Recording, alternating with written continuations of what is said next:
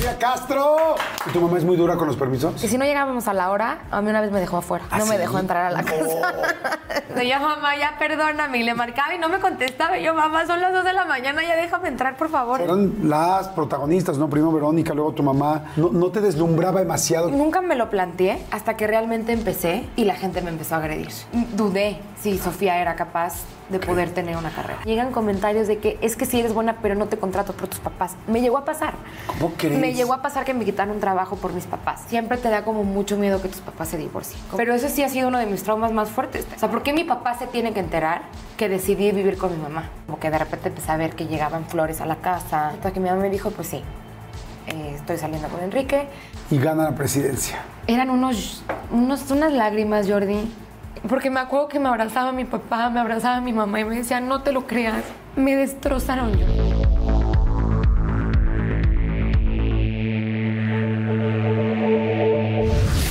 están? Bienvenidos. Pues un episodio más. Creo que estábamos a un clic de distancia atrás. O sea que si le dieron clic para adelante, aquí estamos con uno más y me da muchísimo gusto porque tengo una entrevista que tengo muchas ganas de preguntar muchas cosas, que es una niña que me parece lindísima, una niña que me parece muy talentosa y sobre todo muy resiliente, que ha sabido enfrentarse ante situaciones complicadas, que bueno, ya platicaremos ahorita, pero lo, que, lo padre es el talento y las ganas de salir adelante y de estar aquí. Y pues es que hay mucho, mucho que decir. Fíjate, esper- eh, Esperanza del Corazón, Cachito de Cielo, Por Siempre Mi Amor. Eh, me acuerdo que en la obra El Cartero le dieron creo que revelación a la mejor actriz femenina. El Hotel de los Secretos, Vino el Amor, El Dragón, ah, porque luego también series. El Dragón, Malverde. Ahorita hay una eh, película hollywoodense que me da mucho gusto porque se ganó el papel, pero mira, con todo que ganarse un papel en Hollywood y más de protagonista no está fácil, que se llama Snack. En fin, y hay muchas cosas más. Está haciendo novela ahorita Sofía Castro. ¡Ay, ¿Cómo estás, corazón? Bien, gracias. Oye, qué guapa estás. Muchas gracias. Oye, divina juventud. ¿Cómo dicen? Tesoro, divina Juventud, juventud. divino tesoro. Exacto.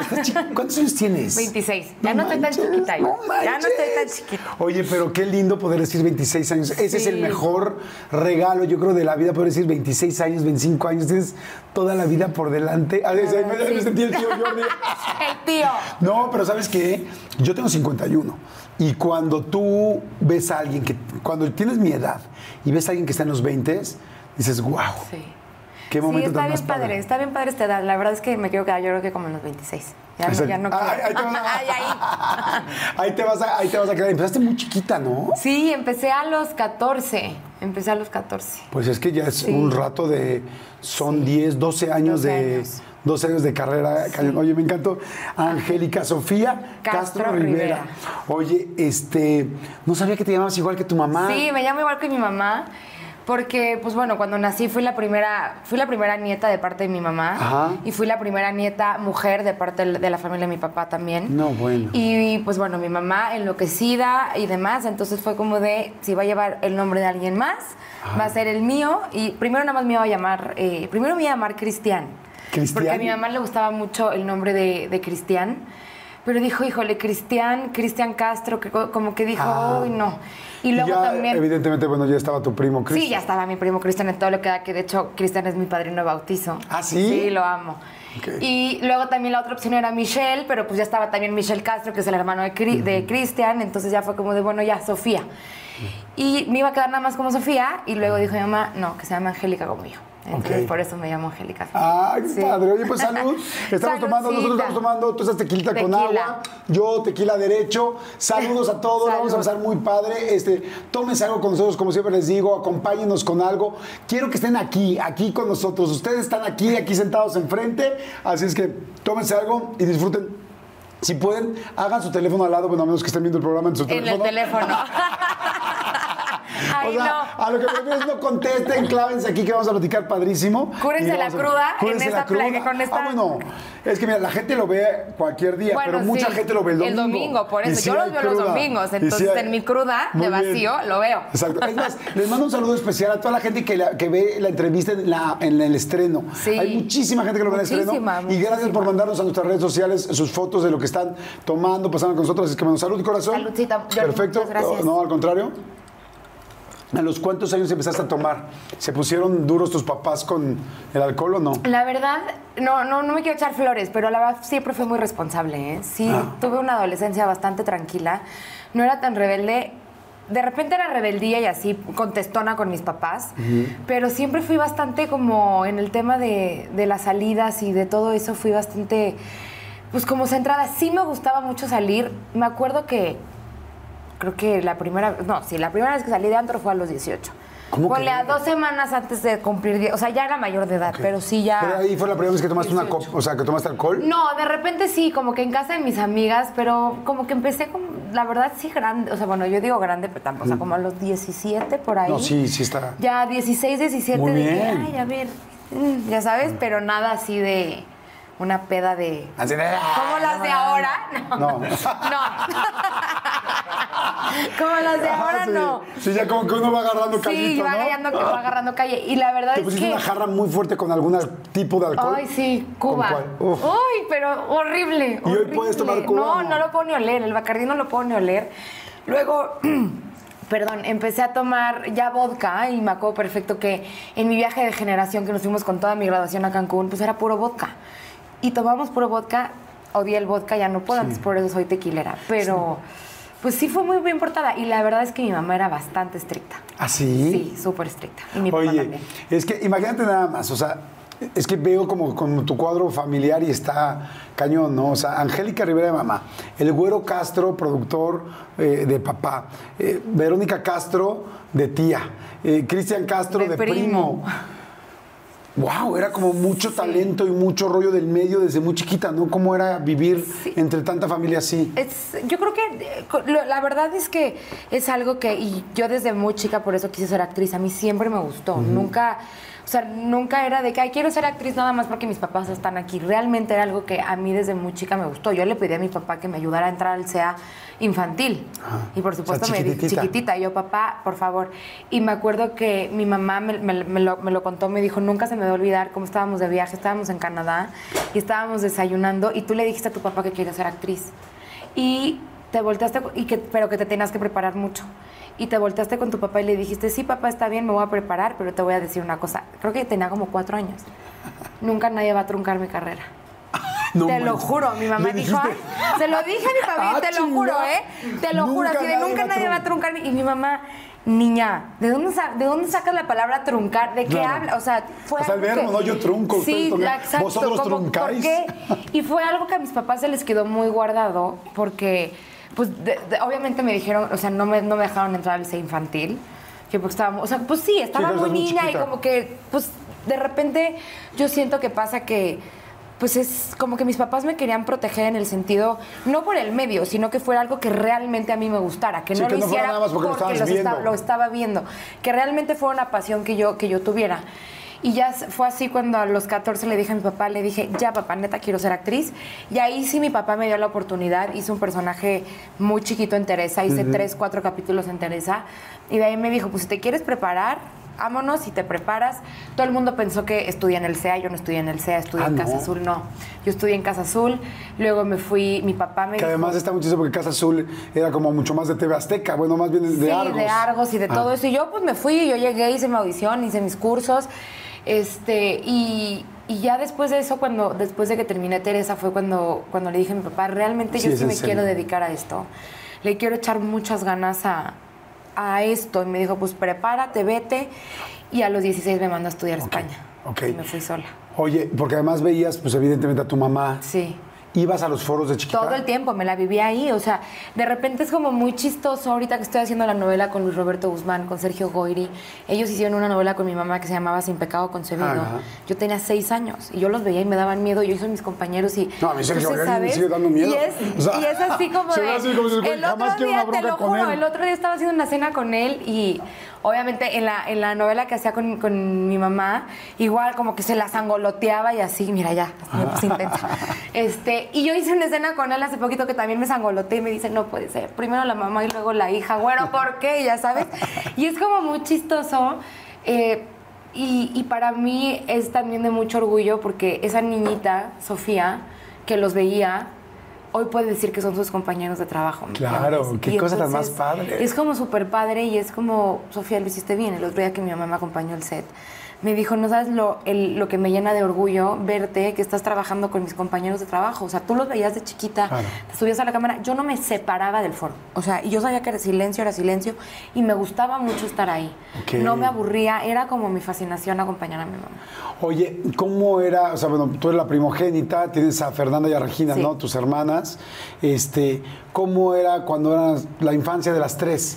O sea, con un papá y una mamá trabajando tan fuerte en el medio. ¿Qué hacían ustedes? ¿A qué jugaban? La yo siempre jugaba, obviamente, a la actriz. Ajá. O sea, yo era de hacer shows, por- disfrazarme, pluma y demás. Tuvimos, la verdad, sí puedo decir que tuvimos una infancia preciosa. Mis papás nos hicieron un Disneylandia de infancia. O sea, siempre fuimos unas niñas muy queridas con papás, a pesar de, de, de los chambeadores que son, Ajá. siempre fueron papás muy presentes. Ah, eso te iba a preguntar, porque Muy yo decía, presentes. pues tu mamá, pues, que tiene una carrera impactante yo- y, y protagonista de telenovelas, Sí. pues, la protagonista, el protagonista siempre está muchísimas Sí, horas en el foro. tiempo.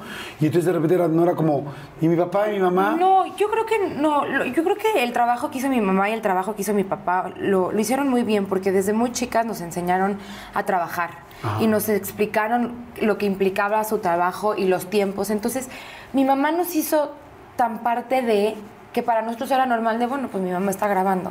Y mi mamá siempre me acuerdo que pedía el Festival Día de las Madres, la pastorela, la kermés en Six Flags, o sea, como que todo eso, mi mamá pedía el día y, Iba. y, y estaba ¿Cómo era tu mamá en los festivales del Día de la Madre? No, lloraba todo el tiempo. ¿Cómo crees? Sí, mi mamá es súper ¿Ah, chillona sí? y mi papá también. Mi papá llora por todo. O sea, sí, nosotros así hacemos una vuelta de carro y ya mi papá lloraba, mi mamá también. Te lo juro, mi papá es más chillón que mi mamá, ya lo anda balconeando, sí, cañón. Oye, ¿puedes notar Cañón. cuando tu mamá, o sea, cuando no sé, dices que es muy, que llora mucho, pues como también como actriz llora en las novelas, tú puedes notar como, oh, aquí estás llorando de más. o No, sí, no, no, ¿O no. Con mi llora mamá más sí, no, no casa? llora de más en la casa, sí llora ¿No? de sentimiento. Sí, porque Sí, también- sí, sí. Yo por ejemplo, el otro día le preguntaba eso fuera del aire a José Eduardo Derbez, porque pues digo, no, Claro, es que su mamá, sí. o sea, digo, su mamá sí ha llorado, o sea, toda la vida, Sí, no, no. No, yo creo que no, mi mamá, bueno, No- no, sé. O sí, sí, sí es muy buena actriz y no me di cuenta. Ok.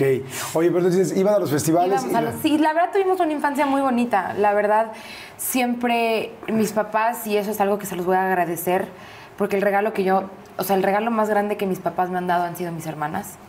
O sea, ¿Cuántos se llevan? Regi- Ay, no quiero decir porque Regina está muy chiquita. Fernanda tiene 23, o sea, nos llevamos 3, o sea, yo le llevo 3 a Fernanda y le llevo 9 a Regina. Ok. O sea, hay 9 años y entre Fernanda y Regina 6. Te voy a decir cómo me imagino su casa. Bueno, lo que ves que ya. ¿Quién me dice la más chiquita? Es Fer- Regina. Regina. O sea, Regina, pues quizás no tanto porque está más alejada. Pero yo me imagino su casa como. como había una película que se llamaba Big. O, bueno, creo que sí, no, no Big. Ahorita me acuerdo. Mi juguete favorito se llamaba. Y entonces el niño. Tenía así como un cuarto increíble, eh, ma- maquinitas esas de pinball, tenía un McDonald's adentro de su cuarto. Entonces yo de repente como que cuando me imagino digo, y el papá muy exitoso, la mamá muy exitosa, de familia muy exitosa, ¿tenían una vida así como de su cuarto, era así como de ensueño? ¿O, o- o- o estoy yo imaginando de más? No, la verdad sí te voy a decir, mi papá, también ya lo voy a, a echar de cabeza, mi papá es muy consentidor. Ok. Y mi mamá también. Entonces, siempre era de, pues sí, el, me acuerdo perfecto, nuestro cuarto era fuchsia y nuestras camas tenían cortinas porque obviamente nos encantaba todo lo rosa, todo lo de las princesas. ¿Había tres camas o solo dos? Dos, porque luego pues Sí, Regina... sí, fue mucho tiempo Sí, fue después. mucho tiempo después y ya después Regina tuvo ahí su cuna que para mí Regina es como mi hija. Pero a pesar de que fueron súper consentidores, siempre nos enseñaron muchos límites, muchos valores, sobre todo a valorar las cosas y a trabajar. Siempre desde, desde bebés era de, son mujeres, tienen que trabajar, le tienen que dar, tienen las mismas oportunidades que todos, no quiero que... Y sí, siempre fue de... O sea, muy empoderada como mujer. muy empa- o, o sea, siempre nos empo- empoderaron mucho mis papás de te tienes que valer por ti misma, a ti nadie te va a decir que no, trabaja, prepárate, dedícate. Y eso fue algo que, que les agradezco mucho porque nos hicieron niñas, la verdad, muy chameadoras. Fernanda, mi hermana, se graduó de Berkeley con dos carreras, que es una escuela, Wow. bueno, la- de las universidades de música más importantes. La más importante del mundo, yo sí, creo. de música contemporánea. Y, y bueno, la verdad es que Regina igual, digo, ahorita Regina tiene 17 y está en prepa, pero también ya le queda un año y, y se quiere, o sea, creo que quiere estudiar psicología. Entonces, como que a pesar de que éramos muy, unas niñas muy consentidas y, y muy apapachadas por nuestros papás, que siempre los tuvimos muy presentes, también nos enseñaron pues, de, de valores, de respeto y sobre todo de, de trabajar y de valernos por, por nosotras mismas. Oye, y eran de meterse a la cama así de el domingo con los papás Sí, y claro. todos en la cama. Sí, todo el tiempo, todos Los en la cuatro. cama. Los cuatro y luego llegó Reginita. Me acuerdo que. La verdad es que yo recuerdo a mis papás un muy bonito matrimonio. Eh, un- éramos una muy bonita familia. Seguimos siendo una hermosa familia a nuestra manera medio compuesta. Pero siempre nos dieron un hogar y siempre nos dieron una, una casa, nos íbamos de viaje, nos quedaba, íbamos, me acuerdo que siempre nos amábamos ir al Rainforest y mi papá odiaba ir al Rainforest, ya sabes. El Rainforest Los era para gente un restaurante donde estaba todo este, ambientado como si fuera una selva. Ajá, como una selva, pues sí. Y entonces era así como el cocodrilo, Ah, así no, empezaba salían y a comías con él. A media, a media comida. Y, y siempre era, sí, los domingos nos metían, me acuerdo que siempre nos, así de papá, que a mi papá le encantaban los Twinkies, entonces nos Los comíamos Twinkies. los Twinkies de mi papá, claro, con su Qué coca. rico. Siempre fuimos así, y la verdad es que siempre, eh, si mi mamá, me acuerdo un día que mi mamá no pudo ir a una clase pública mía, iba en segundo de primaria y se traumó, me dijo, Sofía, estoy pegadísima al aire, realmente no puedo ir, pero a oír tu papá, a oír tu abuela, no sé qué. Y cero me traumé, lo entendí, ¿me entiendes? Entonces. A mí de repente me preguntan de, oye, pero si tú eres mamá, ¿vas a dejar de trabajar? Por supuesto que no. Tengo, tuve un gran ejemplo en casa, Claro. que fue poder combinar las dos cosas. Y eso es algo que a mí pues, le agradezco mucho a mi mamá, sobre todo, de haberme como enseñado que se puede ser mamá y se puede trabajar en una carrera que de tiempos es bastante exigente. Oye, y de repente volteabas y veías tú de chiquita a tu mamá triunfando, a tu tía Verónica Castro, no era así como de, wow, es demasiado, es como, pues porque eran las protagonistas, ¿no? Primero Verónica, luego tu mamá, o sea, eran como, pues bueno, eran y son, o sea, gente muy fuerte, o sea, no, no, te deslumbraba demasiado, que o lo veías normal porque pues las veías todo el tiempo. Mira, eran, o sea, para mí no, no es que fuera normal, ¿me entiendes? Porque sí son dos figuras para la televisión mexicana muy importantes. Yo nunca, eh, como que me limité a, de no voy a ser actriz porque mi mamá, ¿sabes? O sea, como que yo dije, yo voy a hacer mi camino. Y Pero no nunca- decías, es demasiado grande mi mamá, Sí, es, es demasiado, demasiado, grande mi tía, pero- ¿cómo lo voy a llegar yo ahí? Te voy a decir, te voy a decir en qué momento lo empecé a notar, porque nunca fue de, o sea, como que nunca dije, nunca me lo planteé hasta que realmente empecé Ajá. y la gente me empezó a agredir. Ahí fue cuando empecé a dudar de Sofía. Ok. Y ahí estuvo cañón, porque pues yo, yo sabía que me tenía que preparar y obviamente llegar a los zapatos de mi mamá, a los zapatos de mi tía, a lo de Cristian, al productor que es mi papá, yo sabía que tenía que hacer un camino, yo sabía que tenía que empezar y sabía que tenía que ir tocando puertas. Yo ¿Te dio miedo en algún momento así de, madres, mejor me voy a, me hago un ladito? Pues ha, ha habido muchas veces hasta la fecha. O sea, tuvo, tuvo- tuve muchos, he tenido muchos, muchas altas y bajas como todos a lo largo de estos 12 años desde que decidí ser actriz. Pero cuando empecé, pues sí me daba un poco de nervio. Yo le fui a tocar la puerta a Luis de Llano y le dije, quiero ser actriz y dame una oportunidad y castéame y por eso hice Esperanza del Corazón. Luego con Roberto Gómez, así llegué y le dije, Cachito de Cielo, dame un personaje.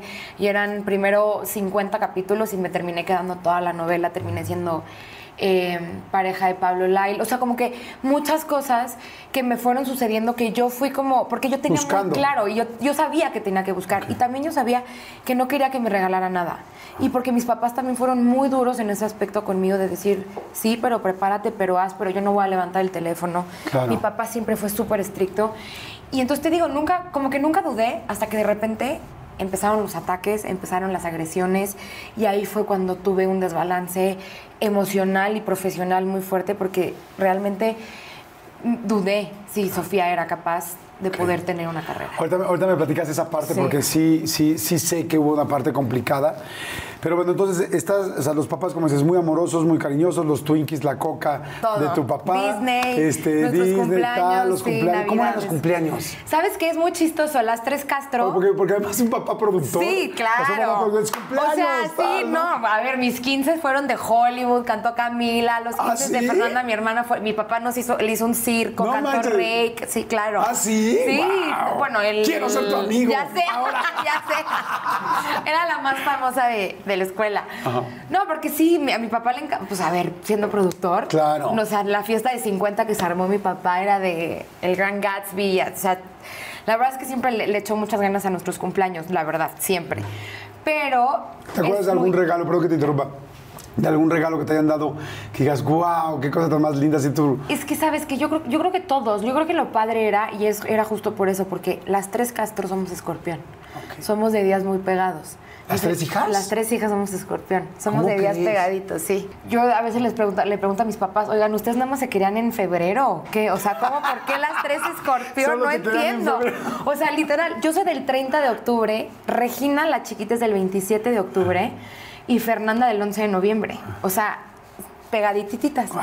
Entonces siempre, nos- o sea, como que juntaba- juntábamos los cumpleaños y siempre nos preguntaban, eh, ¿quieren fiesta o nos vamos a Disney, viaje familiar? Entonces siempre escogíamos Disney. Entonces, para mí, esos son recuerdos bien bonitos Qué como de mi infancia, de mis papás juntos en Disney. Oye, ¿eran muy cariñosos tus papás? Sí, muy, siempre, siempre se De estarse mucho. agarrando, o sea, muy físicos. Son súper físicos y te digo, tuvieron un muy bonito matrimonio.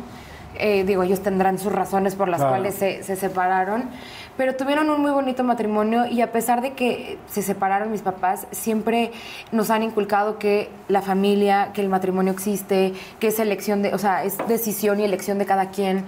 Y, y digo, tan es así que pues hoy son mejores amigos. Eso, yo también quiero Sí. preguntar porque me gusta mucho como esa nueva co- configuración familiar que está muy padre. Oye, y este, la escuela, ¿cómo, cómo ir a la escuela en tu caso? En mi, bueno, cuando empecé la, cuando empecé, el- cuando empecé a trabajar, la verdad es que yo iba en el Miraflores y la madre por salud se portó muy buena onda conmigo, porque yo muy decente llegué y le dije, madre, pues la verdad es que quiero ser actriz, este, me voy a meter a estudiar, yo, esta es mi pasión, sí lo quiero hacer, y como tengo que estudiar, y tengo que estudiar actuación porque no quiero que, o sea, no quiero salir de prepa y empezar a estudiar, y voy a hacer prepa abierta. Y la verdad es que es algo que se lo voy a agradecer siempre porque me dijo, claro que no, esta es tu escuela, esta es tu casa, vamos viendo cómo le vas haciendo, te mando maestros de regularización, haces trabajos, presentas exámenes.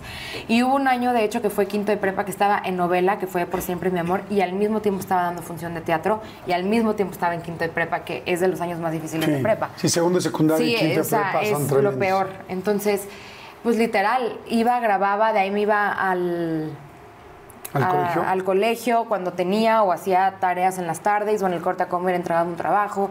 Veía a mis maestros de, de regularización los fines de semana antes de irme a dar eh, función, porque pues daba función viernes, sábado y domingo. Y a veces, había veces que entre semana me iba de gira con el cartero. Híjoles, qué fuerte. Entonces sí era como, sí, quinto de prepa sí fue un año, la verdad, bastante, bastante pesado, pero lo disfrutaba mucho, me gustaba mucho como andar tan, tan en chinga. Sí, tan en chinga, con tanta Sí, con- con tanta Oye, luego muchas veces en las escuelas, lo que me he topado con, con mucha gente que conocemos en este medio, es que en las escuelas luego, cuando son actores o actrices, cuando son famosos, lejos de que lo que todo el mundo creemos de que, ay, qué padre, este, y que todo el mundo te admire y te tira buena onda, a veces no sé por qué les tiran mala onda por la tele o tal. No. ¿A ti cómo te iba? La verdad es que no, la verdad es que a mí me fue muy bien. A mí siempre me fue muy bien con, con mis amigos. Tuve, la verdad, para mí secundaria y prepa fue lo más divertido.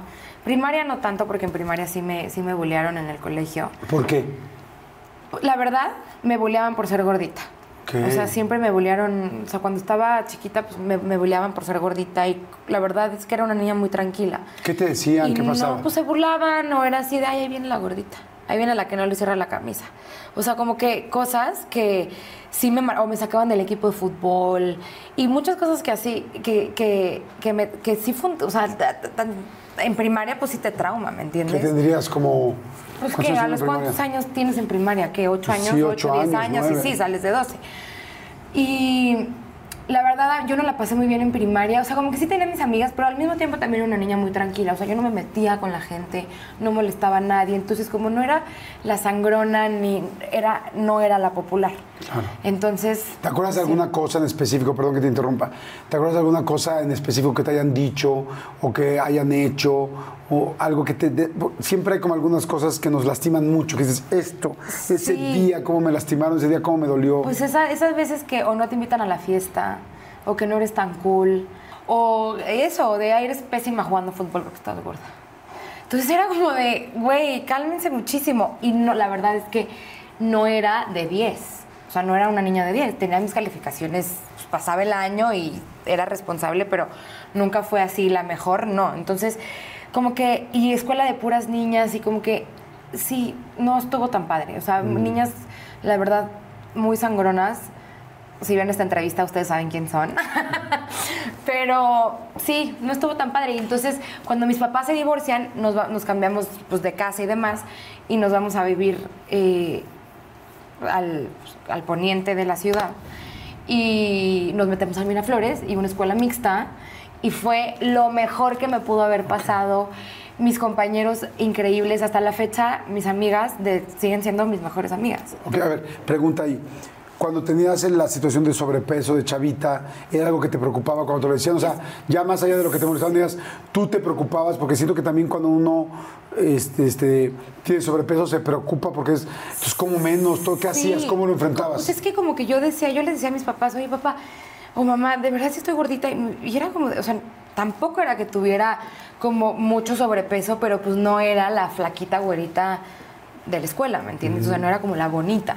Y, que y en esa escuela, Y en esa era escuela muy más mamilón como ese rollo. muy mamilón ese ¿Qué te decían tus papás cuando le decías? No, obviamente pues me terapeaban, que no es cierto, que no dudara, que era hermosa.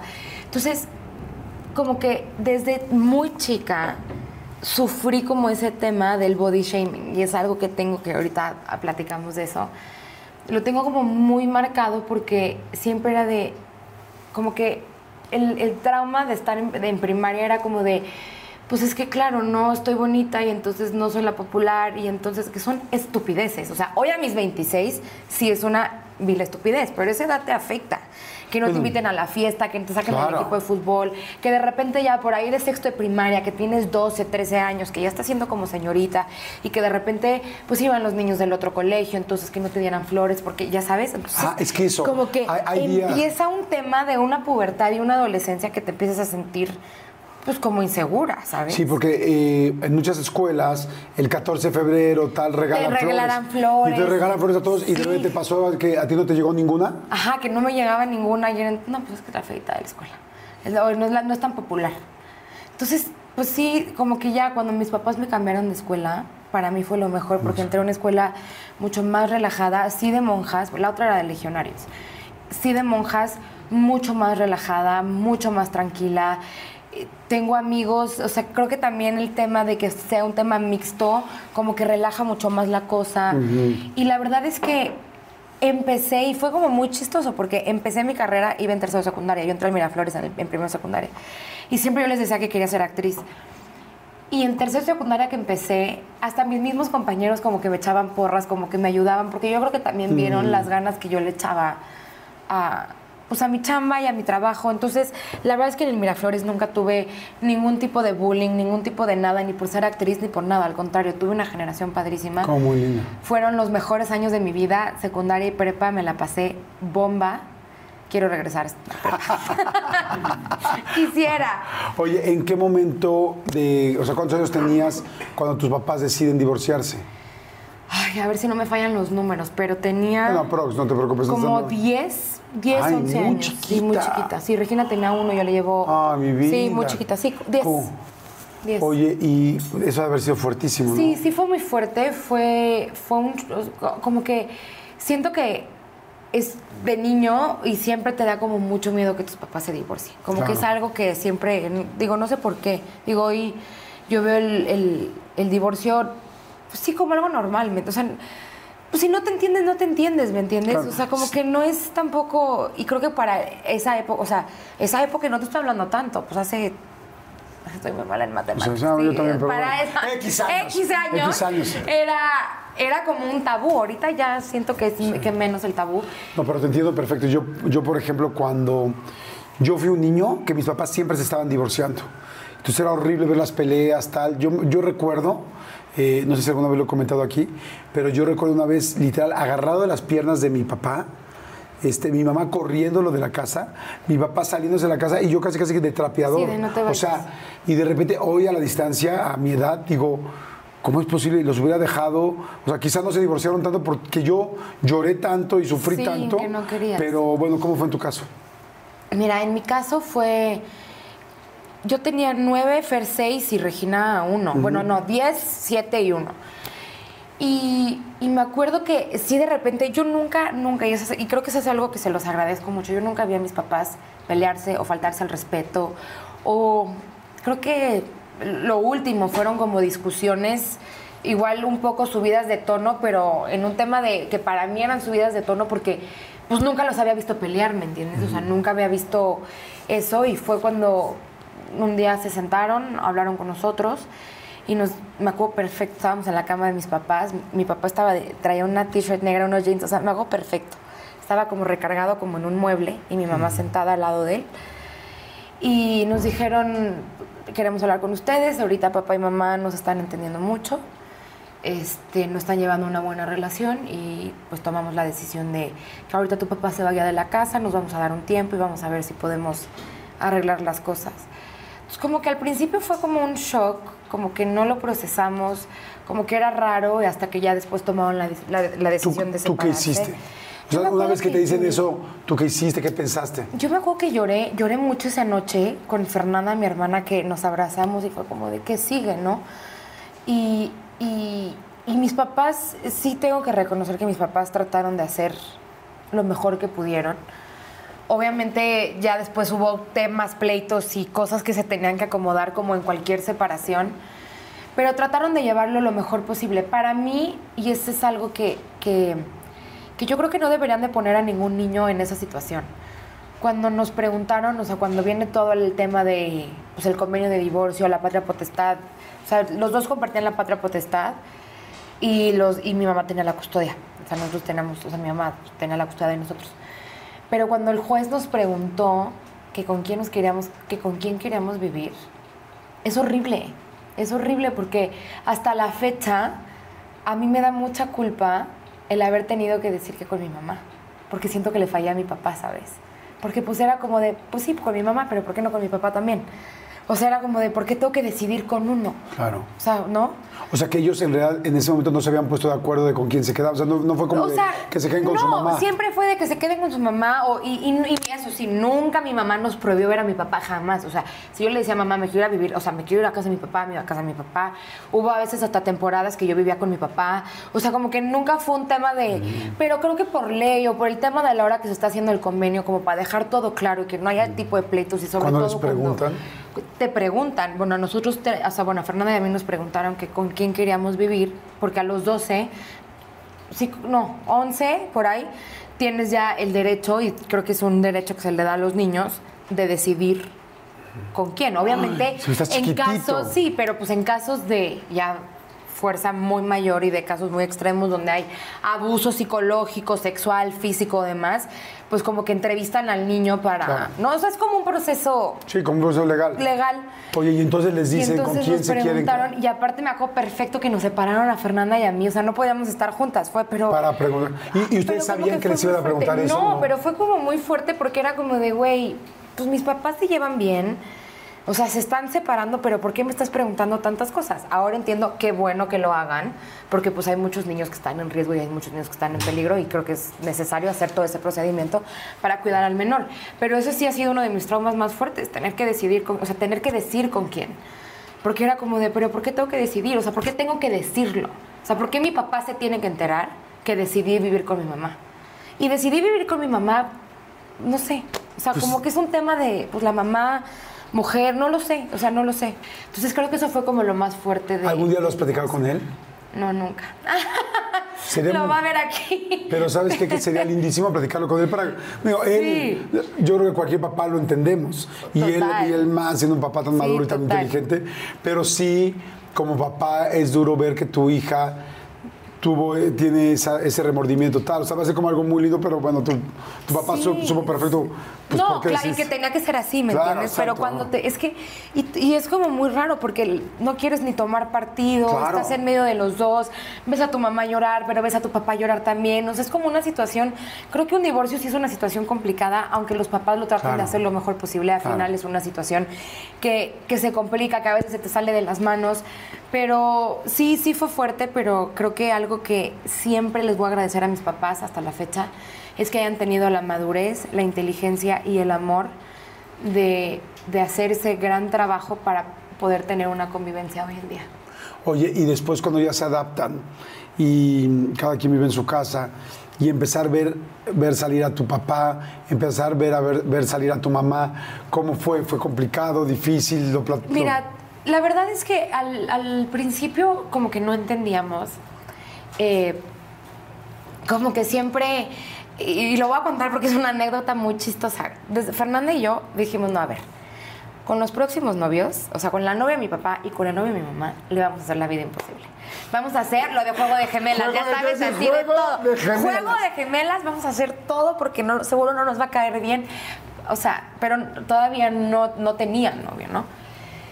Mi papá eh, empezó a andar con Angelique en el 2000, no quiero decir más los años, te 2010 preocupes. más o menos. Y nos las presentó y la verdad es que ella siempre fue muy linda con nosotros, siempre fue una tipaza, yo hasta la fecha la quiero mucho. Y, pero mi mamá ya, ya o sea, ya la, la que primera, o sea, la que primera tuvo novio, pues fue, nueva pareja, pues fue mi mamá. Y pues de repente fue de, pues empezó con todo el tema de los comerciales del Estado de México y demás. Y pues un día nos dijo, les voy a presentar a Enrique. Y me Pero les dijo antes, ¿ya tengo novio? O, o si- pues fue como que mi mamá y yo siempre, alguien. fu- sí, como que fue siempre muy sincera. Pasa algo entre mi mamá y yo, que tenemos una confianza y una comunicación muy fuerte. O sea, es una conexión que tenemos mi mamá y yo, que solamente de vernos ya entendemos que. Y yo, la verdad es que desde que mis papás se divorciaron, de alguna u otra manera asumí el rol para bien o para mal, ya lo he trabajado en terapia, pero para bien o para mal, este, asumí el rol del esposo de mi mamá y asumí el rol de la esposa de mi papá. O sea, como que había en situaciones he tenido que salir, o sea, ¿sabes? De repente hasta mis hermanas me dicen que les opere los permisos, o sea, como que muchas cosas y en situaciones de que mi papá me ha contado cuando tiene, o sea, no, o sea, eh, problemas en la chamba o situaciones, me hablaba a mí y era como su amiga, su consejera, pero su hija, ¿sabes? Y, y del lado de mi mamá igual. Entonces, cuando, cuando mi mamá se, se separó de mi papá, como que nos hicimos todavía mucho más cercanas. Entonces, yo, pues nada mensa, como que de repente empecé a ver que llegaban flores a la casa y, y como detallitos y que de repente, como así yo, mamá, ¿quién te manda flores? Hasta que mi mamá me dijo, pues sí, eh, estoy saliendo con Enrique, eh, es gobernador, o sea, como que nos, nos contó todo, ¿no? Y me acuerdo perfecto que estábamos en el tumbling y me dice Fernanda, mi hermana, me dice, ya estamos en un problema. Y yo, ¿por qué? Ya no vamos a poder hacerlo de juego de gemelas. Es gobernador. No le podemos hacer nada. O sea, ya sabes, así de... Tiene fuero. Tiene ya, o sea, es gobernador. Ya no le vamos a poder hacerlo del juego de gemelas. ¿Cómo le vamos a hacer? Y, y a partir de ahí, pues bueno, nos los presentó y empezó... eh, eh, lo conocimos, con- eh, conocimos a sus hijos. Permíteme, déjame que te interrumpa, perdón. Perdón, más bien, disculpa por interrumpirte. Vamos a ir rapidísimo, vamos a ir rapidísimo a un refil. Este, Ay, no, pero mira, pura plática, creo que me lo sí, tengo que fondear. está- sí, fondea, fondea porque me está, me está, me lo este, que fondear, puro wiri wiri. Me estás este, fichando. Oigan, este, vamos rapidísimo a un refil. Ustedes también hagan su refil de lo que estén tomando. Si están tomando un café, un té, si están tomándose un whisky, no sé lo que estén tomando, hagan su refil. Este, o vayan al baño, o vayan a checar a los niños que ya se durmieron, no sé, lo que sea. Y ahorita regresamos de volada. Gracias por darle like, muchas, muchas gracias. Gracias por suscribirse al canal. No cuesta nada ni nunca va a costar, pero si se suscriben es más fácil que tengamos más, este, más entrevistas. Así que bueno, vamos de volada y regreso con Sofía Castro. Oye, entonces nos, en nos quedamos en que, entonces te decía tu mamá, oye, me estoy saliendo con Enrique, tal, tal, ustedes dos en el tumbling. En el tumbling dices, diciendo, "Oye, ya ¿sabes no vamos a poder. Ya no vamos Ya a no poder vamos a porque poder". es gobernador y tal. Y pues nada, a partir de ahí, eh, ¿Cómo se los presentó? Yo lo conocí en mi casa. Lo conocí en mi casa. La verdad es que sí, algo que a mí me sorprendió muchísimo es la manera en la que conquistó a mi mamá. O sea, era detalles y irla a ver a la casa y estar. Y hasta que, bueno, se fue formalizando la cosa. A pesar de que tiene una chamba muy... Sí, una chamba pues bastante... Muy absorbente, sí. ¿no? Porque pues, ser gobernador...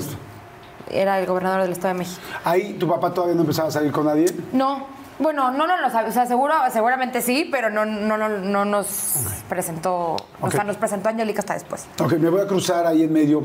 La- tu carrera en ese momento. Nada. Yo tenía, no, hasta era, tenía dos, 13 años, o sea, 12 años, nada. Ok, o sea, no, era no, o sea- 2000, no, yo, era 2008. Yo empecé a en el Todavía no hiciste 2010. este programa de esquimo y Nada. la o Rosa sea, de Guadalupe. Sí, no, nada, hiciste- nada. Salí en el dicho Ajá. y Ah, en el dicho. en el dicho. Ajá. Sí, nada más creo que hice el dicho, pero ya cuando, pero ya estaba un poquito más grande. O sea, en ese momento yo estaba en sexto de primaria y Ay, estaba chiquitita. chiquitita, chiquitita. Ajá. Y Entonces, bueno, tu, eh, tu papá todavía no. sale con nadie. Entonces tu mamá te dice, bueno, les voy a presentar a Enrique. Llega Enrique. ¿Cómo fue con ustedes? la verdad increíble. Desde esas la verdad, primeras. desde esas primeras veces siempre se portó muy bien con nosotras, siempre nos hizo parte de, de él, de, de- de su vida. Y, y ya después, pues ya fue como empezaron a formalizar. Luego fue, pues que ya formamos una familia. Luego la boda y luego, pues ya todo lo que saben. Oye, este, ok. De, de cuando queda de presidente fue, ¿ya estaban casados? ya, ya estaban casados. Ok, Mi ok. mamá se casó con él en noviembre del 2010. Ok. Independientemente del puesto, de lo que sea, tal, tal, ¿cómo te cayó decir mi mamá se va a volver a casar? La verdad es que siempre fue algo que, que mis hermanas y yo lo platicamos. A mí me daba mucho miedo que mis papás se quedaran solos. Porque obviamente al yo tener el rol del esposo de mi mamá y el rol de la esposa de mi papá, como que me angustiaba mucho ese tema de... pues, son como una carga de alguna manera, ¿me entiendes? O sea, no una carga, pero me angustiaba que estuvieran solos ¿Cómo qué tipo de cosas hacías? el, el- que mis hermanas de por favor, un permiso, un permiso, dile, entonces, ah, mamá, Dile a mamá. permiso, ya sabes, dale, dile a mi mamá que me dé permiso, o sea, como cosas así. ¿Y tu mamá es muy dura con los permisos? No, pero cuidadito y donde no llegáramos a la hora. Ok. Porque si no llegábamos a la hora, a mí una vez me dejó afuera. ¿Ah, no me sí? dejó entrar a la No. casa. ¿Cómo crees? ¿Te cerró la puerta? Me O sea, cerró la puerta y dijo, no entras. ¿Y qué hiciste? No, pues a ver, o sea, llegué y te digo que era, que era muy estricta con los horarios. A mí, mi mamá siempre decía, a ver, a mí no me hables, o sea, si yo te di permiso a las 2, no me hables a la 1.59 para quedarte más tiempo. Háblame a la una y media, avísame que te quieres quedar más tiempo y veo yo si te dejo más tiempo. Entonces un día dije, ay, mira, siempre llego bien, ahorita no creo que pase nada, ¿no? Y se me hizo tarde como 45 minutos. Pero de que me valió. O sea, sí, real, rebelde, me valió, no me importó. Me dijo mi mamá, ni me avisaste, ni te inmutaste, nada. A ver en dónde duermes. Esto no es hotel y yo te di una hora. Y yo, no creo. O sea, no creo que, que me deje afuera. Pues dicho y hecho, llegué, garage, no sé qué, trato de abrir la puerta y estaba todo cerrado. Todo cerrado. Y yo, mamá, ya perdóname. Y le marcaba y no me contestaba. Y yo, mamá, son las 2 de la mañana, ya déjame entrar, por favor. Son las dos de Así, la o sea, y ya, mañana, ¿sabes? Y yo así. Y no he dormido nada. Y yo, ya, por favor. Estaba chiquita, tenía 16. O sea, eh, qué bueno que no llegué con copichuelas, porque si no, yo creo que sí no me hubiera dejado entrar jamás. Y ya, este. ¿A dónde te fuiste? ¿A casa de una amiga? No, ya después me habló, me abrió, como a la media hora me abrió y me dijo, ya súbete y que sea la última vez que llegas tarde. Pregúntame si volvió a llegar tarde, Sí, jamás. Pero era eso, mi mamá me decía, si yo les doy la confianza y les doy el permiso, ustedes contesten. Entonces me acuerdo que yo me fui ganando los permisos y la, después mi mamá fue súper relajada. Mi mamá siempre ha sido de diviértanse, vayan, hagan, vivan, disfruten, gocen, este, empédense, bailen. O sea, siempre ha sido mi Sí, mamá. Y disfruten la vida. la vida. Y mi papá también. Nunca fue de, ni siquiera era de que si no me traes 10 de calificaciones, castigada. Siempre era de échenle ganas, gocen y sean felices. O sea, mi papá siempre me dice, sé feliz que el tiempo nos regresa. Entonces, como que siempre nos han... Sé o sea, feliz porque el tiempo, no regresa. Eso es lo que dice siempre tu papá. Sí, siempre. Qué me acuerdo frase. que cuando, cuando, cuando me gradué, me regaló un reloj y que, de- que decía, a partir de hoy es tu tiempo. No lo desaproveches porque cada manecilla de este reloj que pasa es una manecilla, es una manecilla que no regresa. ¿Cómo crees? Sí. O sea, como que siempre... ¿Dónde decía todo eso atrás? No, no, en su cartita, en la cartita. en todo el Me reloj lo, así. me lo imaginé el reloj quintado. Así. Porque ya ves que luego hay un momento. Sí, sí, sí, sí. hay Un donde reloj de arena, así.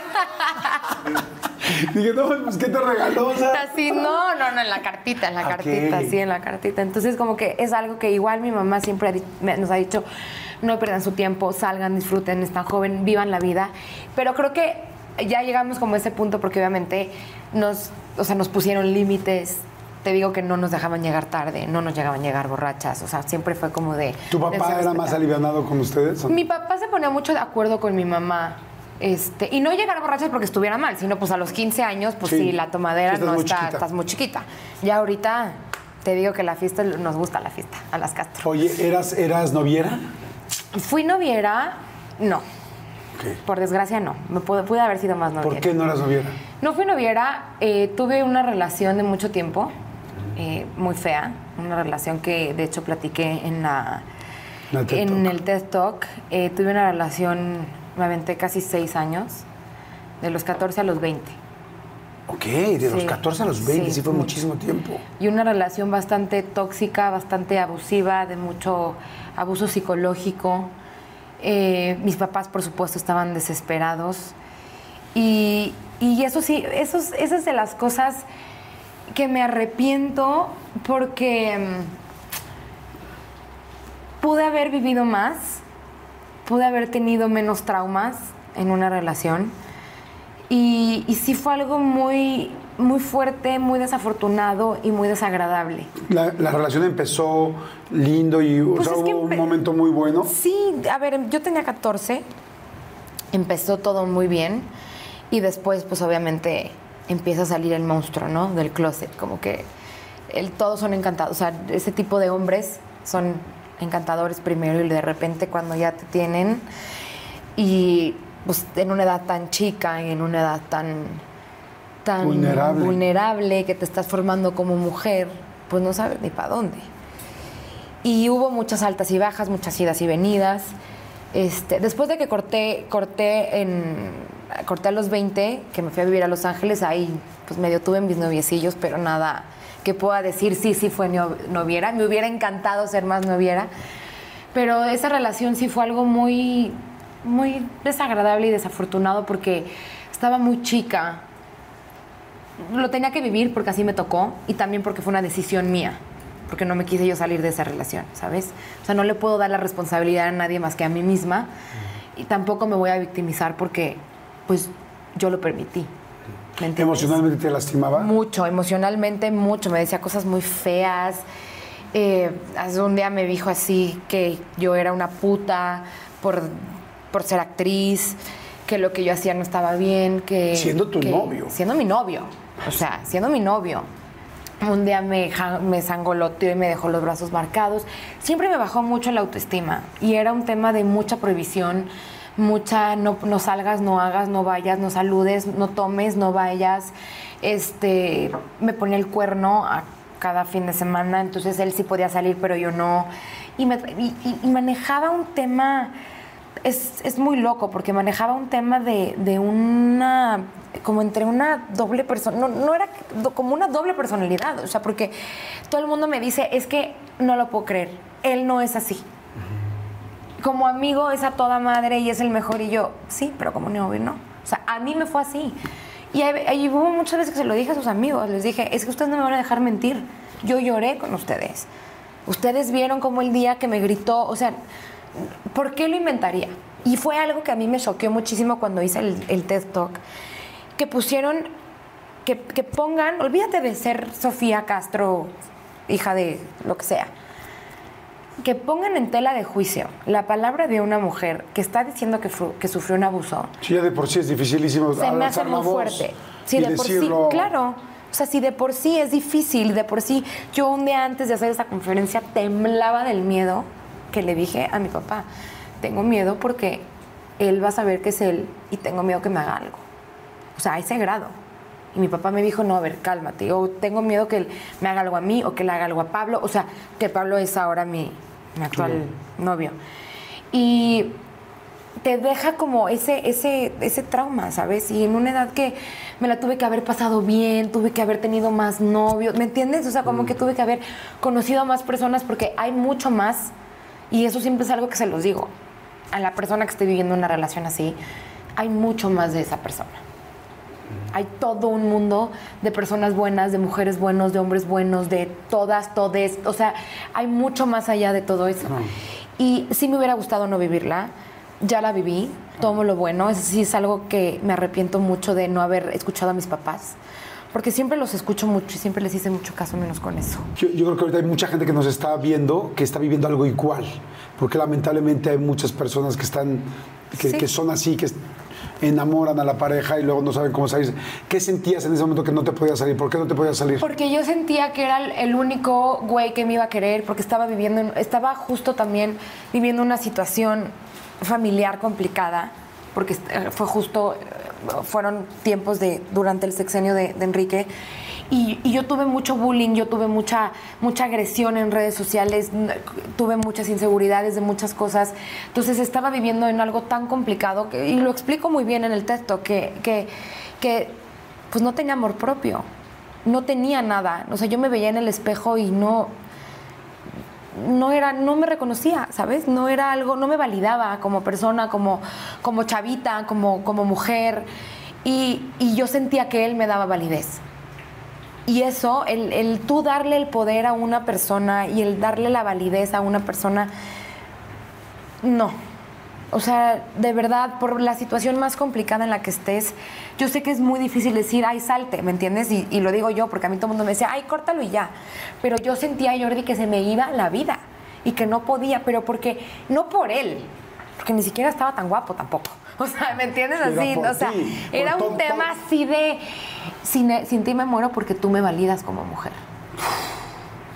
Entonces, y, y tú me validas con todas esas groserías y Con todo lo que todo hacía. eso, Pero ajá. aún así es, es como me quiero tan poquito yo que prefiero las migajas de amor que me des tú. Claro, sí, pues a ver, afuera me bombardean y tú aquí me bombardeas poquito, pues mejor me quedo aquí. Porque pues tú medio sí me quieres, de repente sí me dices cosas bonitas, todo el mundo me dice que, que si los cachetes, que si estaba fea, que si no tenía cuello, y pues tú me quieres con todo eso. Entonces pues tú sí me valías como mujer. Entonces se hizo una relación, obviamente no, no toda la culpa es de él, porque, repito, yo tuve mucha culpa por aguantar, porque yo me pude haber ido al insulto número uno. Claro. O sea, en el primer foco rojo te paras y te vas. Y para tener una relación tóxica, lo he dicho siempre, se necesitan dos personas Claro. con vacíos y carencias. Y en ese momento yo estaba en ese lugar, él seguramente también, porque pues obviamente es de dos, o sea, una relación es de dos. O sea, es una bolita que se va creciendo, pero, o sea, es, una, es un vaso de agua que se llena, pero que lo- los dos lo van llenando, ¿me entiendes? Y es- llega un momento que ya no te puedes salir de ahí. Oye, ¿qué te decían tus papás? No, mis papás estaban como locos. Como locos, desquiciados. Mi mamá desquiciada fue la única vez en mi vida que me he llevado muy mal con mi mamá, que me he dejado de hablar con ella, pero por un tema de que mi mamá en su desesperación de, por favor, date cuenta, te está lastimando, te está hiriendo, esto, el otro, o sea, ¿sabes? Como que todo eso. Yo le decía, es que tú no sabes nada, él sí me ama, él sí me quiere. Y mi mamá, Sofía, te acaba de poner el cuerno, pero Jordi, no entiendes la cantidad de cosas que me pasaban. O sea, había niñas que inventaban mails falsos y me mandaban mails de fotos de él en el antro besándose con otra. O sea, a ese Como grado de cuenta, enfermedad. y también como de joder, de vamos a joder a Sofía, es una pobre estúpida que ahí está, ahí está, ahí sigue. Unos mensajes, era un, era, te lo juro que hay muchas cosas. Cuando yo hice la conferencia, me senté con mi psicóloga y le dije, necesito desbloquear muchas cosas, porque automáticamente las bloqueé. Le tuve que hablar a Maca, mi mejor amiga, decirle, oye, ¿te acuerdas de esto y esto y esto? Y entonces me empezaron a recordar cosas y yo, no puede ser.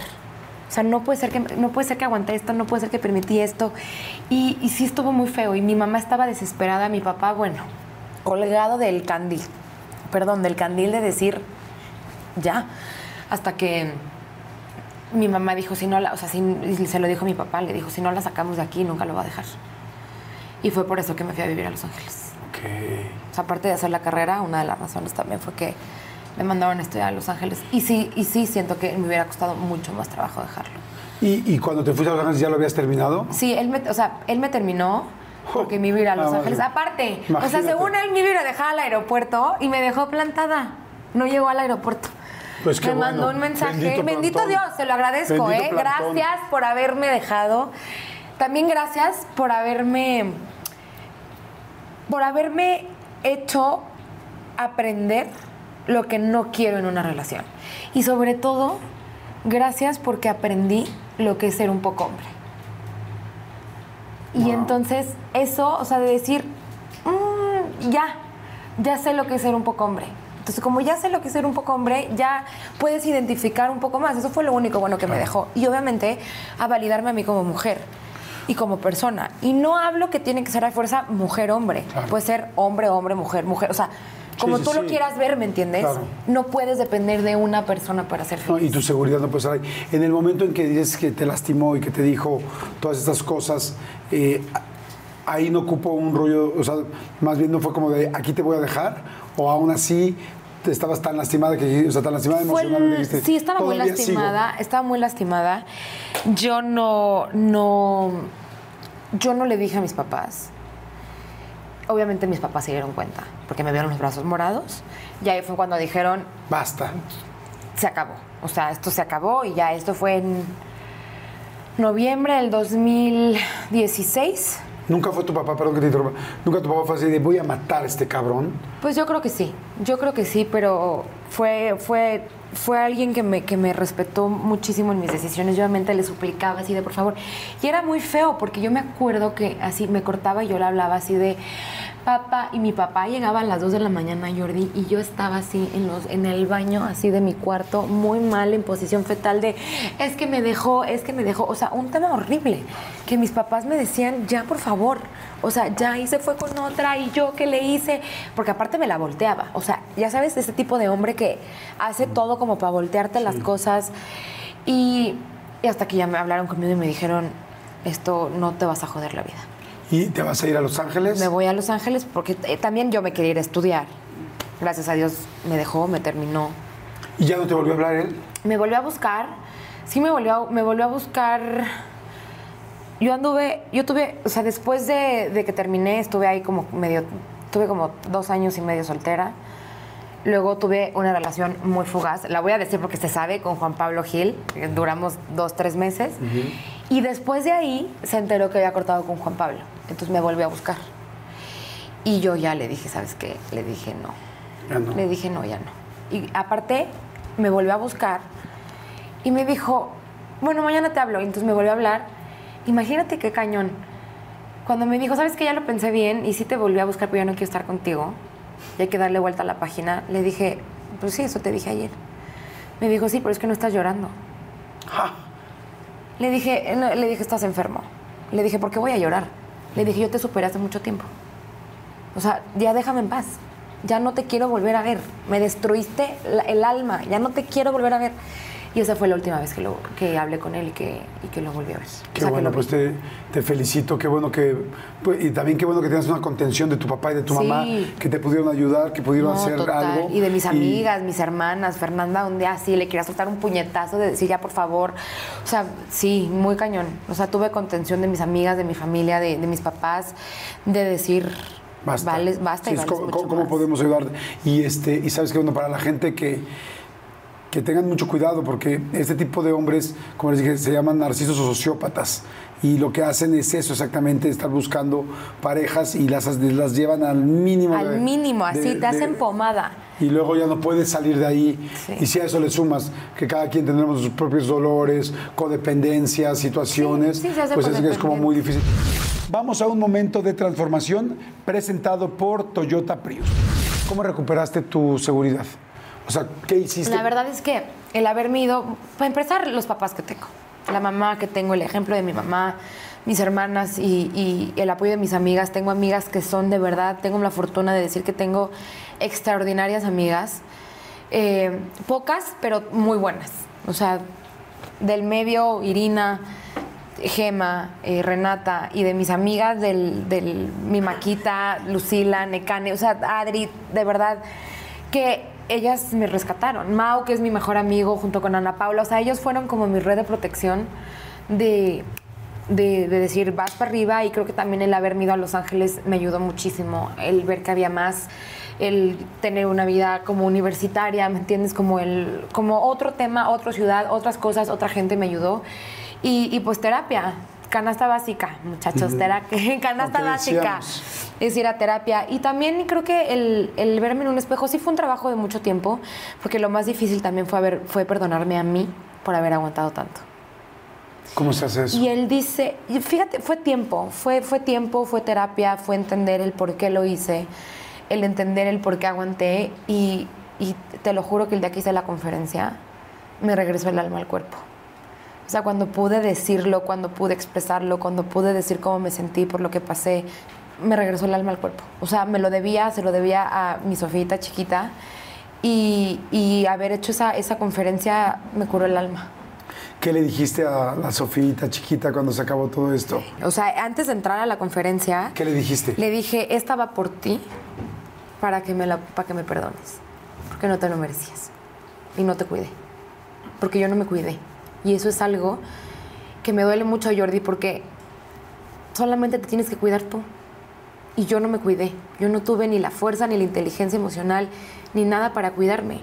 Entonces, de repente, voltear a ver y ver a una niña tan vulnerable, en una situación tan fea, de muchas cosas que no, que no tenía para dónde, se agarró y le dije, perdóname y esto es por ti. Y ojo, ¿eh? Tuve a mis papás. Porque luego piensas, piensan que porque estás solo, que porque no tienes papás, que porque no tienes contención, que porque no sé qué, te pasan este tipo de cosas. Tú lo tenías y aún así Yo lo tenía. adentro. Nadie está exento de vivir una relación así. A la edad que sea. El chiste es darse cuenta y salirse a tiempo. Sí, nadie escamenta en cabeza ajena. Lo tienes que vivir. Y tienes que pasar por cosas y por más que te digan. Pero aunque te digan, sí date cuenta y ten la fuerza necesaria, porque sí se puede. Y es un trabajo de todos los días verte al espejo, estar y luchar y decir yo valgo y este güey o esta persona o esto, no, voy yo primero. Esto fue un momento de transformación presentado por Toyota Prius. Pues salud. Salud. Por la Sofía Grande y por la Ya. chiquita y por el Ay, esfuerzo ya no tan grande, Jordi, por favor. Bueno, Yo ya no quiero, ya voy digo- para los 30. Digo grande que no es la niña chiquita. Oye, ¿y cómo te fue en Los Ángeles? O sea, en cuanto en, parte, en la parte profesional. Bien, este, hice la carrera de actuación allá. Este, fueron sea, años. estudiaste primero aquí. Estudié en México, Casa Azul, en Casa Azul. Empezaste a trabajar en Televisa. Empecé a trabajar en. Televisa. Al mismo tiempo, mi, mi papá me mandó a Madrid con Juan Carlos Coraza, que es el coach de Javier Bardem. Y ahí hice muchos cursos. O sea, él es como mi mentor. O sea, siempre que tengo un papel o así, él, él me ayuda a prepararme. Y luego ya me fui a Stella Adler a hacer la, la carrera allá a Los Ángeles. Y la verdad es que la pasé muy bien en LA. O sea, era una vida de universitaria, de ir a la escuela, de cumplir con tus clases, de estar. De repente sí casteaba eh, LA es una ciudad bastante sola y complicada a mis ojos, a lo que a mí me tocó vivir. Tuve el apoyo de Eisa, que la adoro, que siempre estuvo súper al pendiente de mí, de si necesitas algo, aquí estoy. Y, y tuve, hice grandes amigos de la escuela, hice grandes amigos de la universidad. Y bueno, fui, fui viendo poco a poco cómo, cómo se iban dando las cosas. Cuando terminé la carrera fue cuando me hablaron para hacer el dragón. Y la verdad es que el dragón para mí fue un, fue un personaje y un proyecto muy importante porque fue el parteaguas de mi carrera. O sea, sí puedo decir que el dragón fue algo que me, que me ayudó mucho a que me vieran realmente como, como Sofía, como la actriz, porque fue, porque volvemos a lo mismo, ¿no? De esa validez Claro. tampoco me validaban como actriz por la situación de mis papás. Entonces era como demostrar el doble, entonces era una frustración y era un trauma y era de puta para dónde y si mejor soy abogada y si mejor soy doctora y si mejor ya no soy actriz y esto y el otro, entonces casteaba, iba y no me quedaba y de repente no porque pues no el partido político y el otro. Entonces me ha costado mucho muchas cosas, o sea, sí puedo decir que el llegar a donde estoy hoy, que todavía me falta mucho, pero llegar a donde estoy hoy me ha costado mucho trabajo y mucho esfuerzo. Eh, El ser, el ser hijo de Angélica Rivera y del Güero Castro, eh, ¿era una ayuda o de repente era una complicación? Una complicación, de entrada una complicación. Sí puedo decir que es una ayuda porque ojo, jamás, nunca y siempre lo he dicho, nunca voy a negar la cruz de mi parroquia. Yo estoy, estoy muy orgullosa de los papás que tengo. Es una ayuda por los consejos que me dan, porque estamos todos en el mismo ambiente, ¿no? Y hablamos siempre de las mismas cosas. Pero obviamente sí llega a ser una complicación y de repente cuando veo entrevistas de hijos de famosos también, pues es algo que me identifico mucho porque nos quitan esa validez. O sea, no porque, no porque seamos hijos de, de, de papás famosos, no tenemos el talento o la capacidad de hacerlo. Claro. ¿Sabes? Y eso es de repente bien fuerte como el demostrar. Y es trabajar el doble, el triple, y estar y darle, y duro, y duro. Que ojo, también para mí eso ha sido bueno porque me ha hecho esforzarme el Claro. doble, el triple, de, de aferrarme más a las cosas, de no dejar que nadie me diga que no, ¿no? De, de decir, esta es mi pasión, este es mi trabajo y esto es lo que realmente quiero hacer. Sí ha sido difícil llevar el Castro y el Rivera, sí, por todo lo que implica, porque como lo decimos al principio de la entrevista, sí son papás talentosos, exitosos en su trabajo y llegar a los talones es muy difícil, pero si tienes el amor, la constancia, la disciplina y el talento, lo puedes hacer y es lo que yo he hecho. ¿Qué tan buenos son para, o sea, son, son duros con los consejos? Son muy duros, mis papás son muy duros. ¿Ah, sí? Mi papá, sobre todo, mi, mi mamá en, en tema actoral, es sube tu tono, baja tu tono, sí me, no, o sea, sí me pongo nerviosa cuando me ven. Así como O de, sea, ay, a van una a novela, papás". una serie, Sí, es como, sí, sí, sí, "Ay", sí, y como tu de, mamá, es, tu mamá es, a ver, vamos a sentarnos, vamos a verla hoy, vamos Así, a a ver el ver qué, ya sabes, así. O tipo, el otro día, hace eh, tres días, tuve escenas súper fuertes con Mariana Soane, que le mando un beso, la amo, es mi mamá en la novela. Y unas escenas de pura gritadera y de lloradera y demás. Y yo así, ya sabes, de, me las pueden pasar, por favor. Y lo primero que llegué es, mamá, ¿te gustaron? O sea, fue lo primero, ¿no? Así de, le enseño siempre a mi mamá.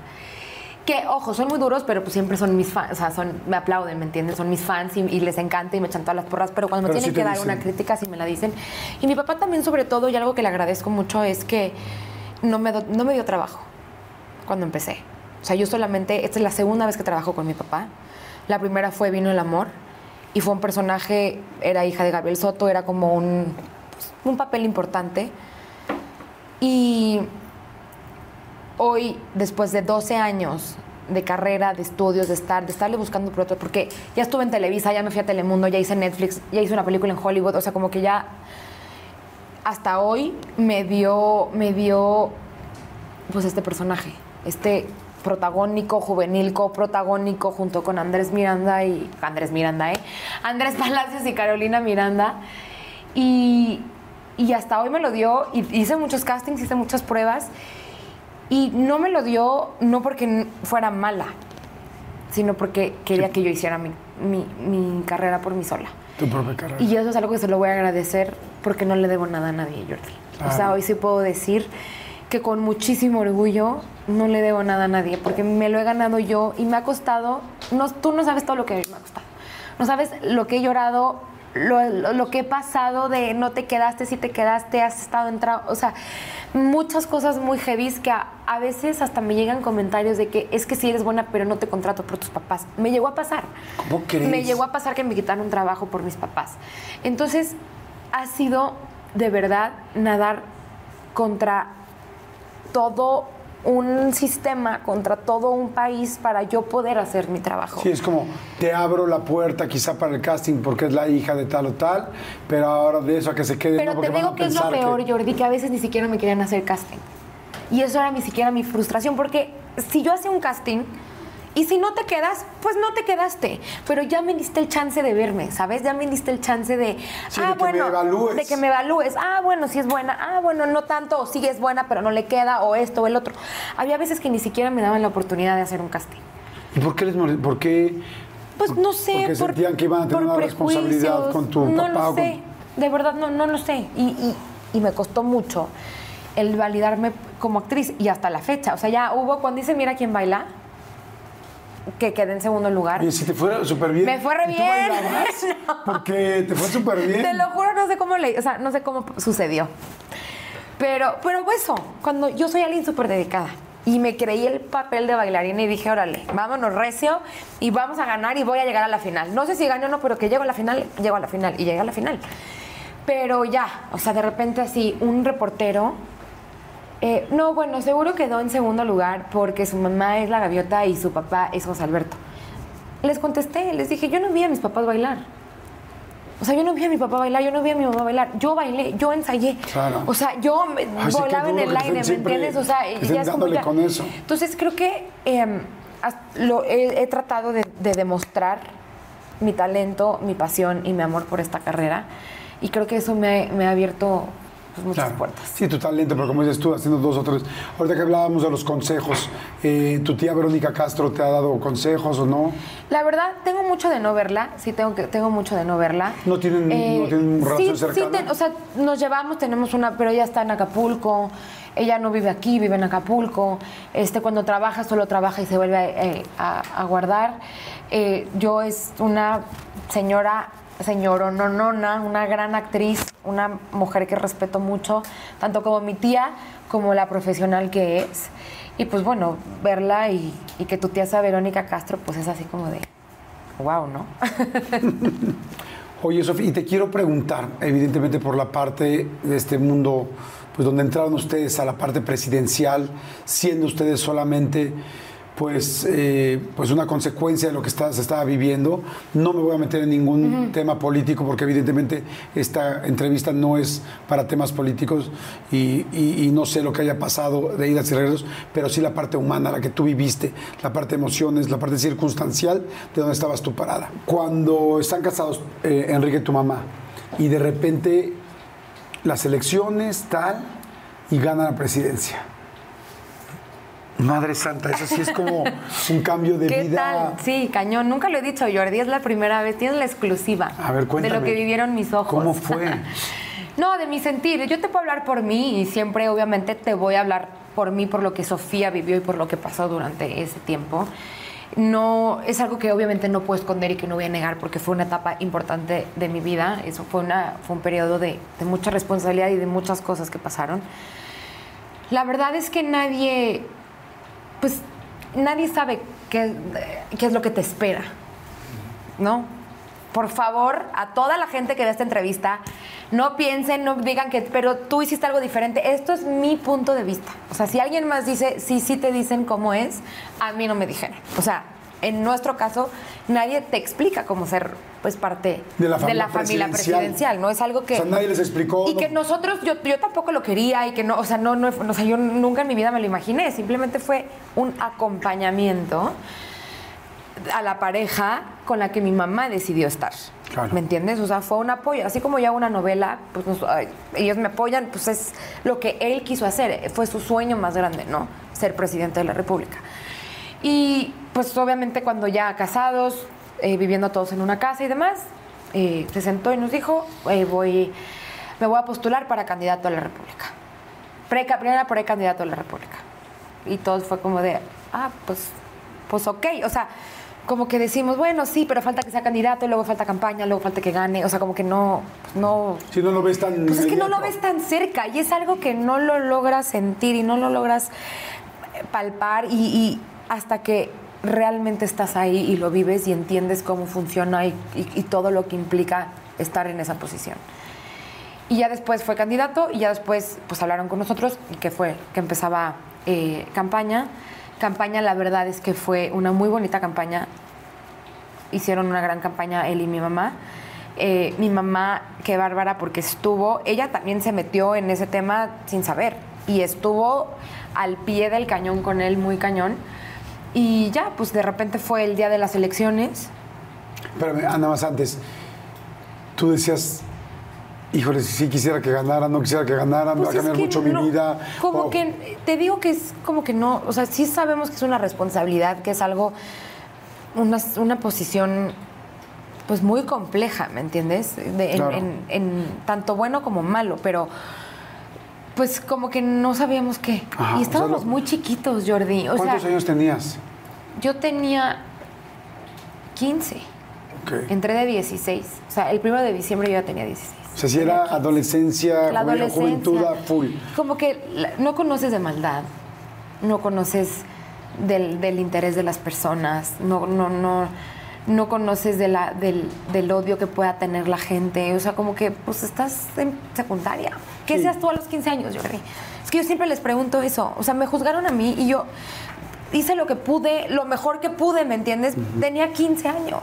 Y no es que me esté justificando, simplemente, ¿qué estabas tú haciendo a los 15 años? Yo a los 15 años estaba, pues, sí, una bronca en la prepa, pagando, viendo cómo me pagaba la prepa, Sí, porque ¿me tenía broncas de alcohol en mi casa. Y es como, como no, un adolescente, si con esas broncas no sabes qué hacer, Claro. si pagarte la prepa o no, o esto, el otro, imagínate de repente una posición que no sabes. Sí, y que no elegiste tú, y que estás Que acompañando. yo nada más fue una compañía, porque yo no la elegí, yo toda mi vida siempre quise ser actriz y fue algo que yo dejé siempre muy claro. Yo no voy a dejar de trabajar, yo no voy a dejar de estudiar y yo no me voy a dejar de prepar- de preparar. Yo voy a seguir mi camino porque esto nada más es un periodo son seis años y se acabó y yo Claro. no voy a perder el tiempo seis años. Claro. Yo estoy, tengo 15, tengo que chambear. Y pues ya llegó el, Llegó el día. campaña. Veíamos que campaña pues sí era pues un madrazo y Peña y la gaviota y esto. Nosotros los acompañamos a varias a varios eventos y pues ya viene el cierre de campaña, luego viene eh, el día de las elecciones y fue como de pues ganamos. Y entonces fue así como de, ay, o sea, como que fue un shock de, ah, ganó, es el presidente, mi mamá es primera dama, pues órale, o sea, al toro por, por los cuernos y pues vamos a ver qué pasa, ¿no? Y ya, así fue. Nos cambiamos de casa y, y ya fue mi papá, mi mamá y Enrique, pues hablaron con nosotros que era una responsabilidad ¿A muy los grande. tres? ¿Ustedes juntos o cada uno? Pues sí, o sea, mi mamá y mi papá tenían mucha comunicación, pero pues sí, mi papá también fue un, un- Sí, una claro. gran pieza y un gran apoyo para nosotras también, porque pues era como de, a ver, es mi papá, mi papá es productor, mi mamá era actriz y ahorita, ¿sabes? Mi padrastro, no me gusta decirle padrastro, pero... eh, y, y- y acompañar a mi mamá en esa responsabilidad, ¿sabes? Como lo que nos dijeron, lo que implicaba, lo que se tenía que ser, pero fue como muy nada más ellos, de es mucha responsabilidad. ¿Qué les Y dijeron? Pues eso, es, un, es una posición de mucha responsabilidad, de mucha prudencia, de... lo- el con- sobre todo más nos dijeron que nos cuidáramos de la gente que se nos iba a acercar. De ahí en fuera, literal, fuimos pues viviendo el día de lo que pasaba Fueron y aprendiendo. aprendiendo y viviendo como familia el día a día de situaciones que se presentaban, porque, y eso sí lo voy a decir, sí fuimos una familia. O sea, sí fuimos una familia, sí fuimos una familia de ocho personas que nos queremos con el alma y, y lo más fuerte terminando fue que dijeran que no lo fuimos.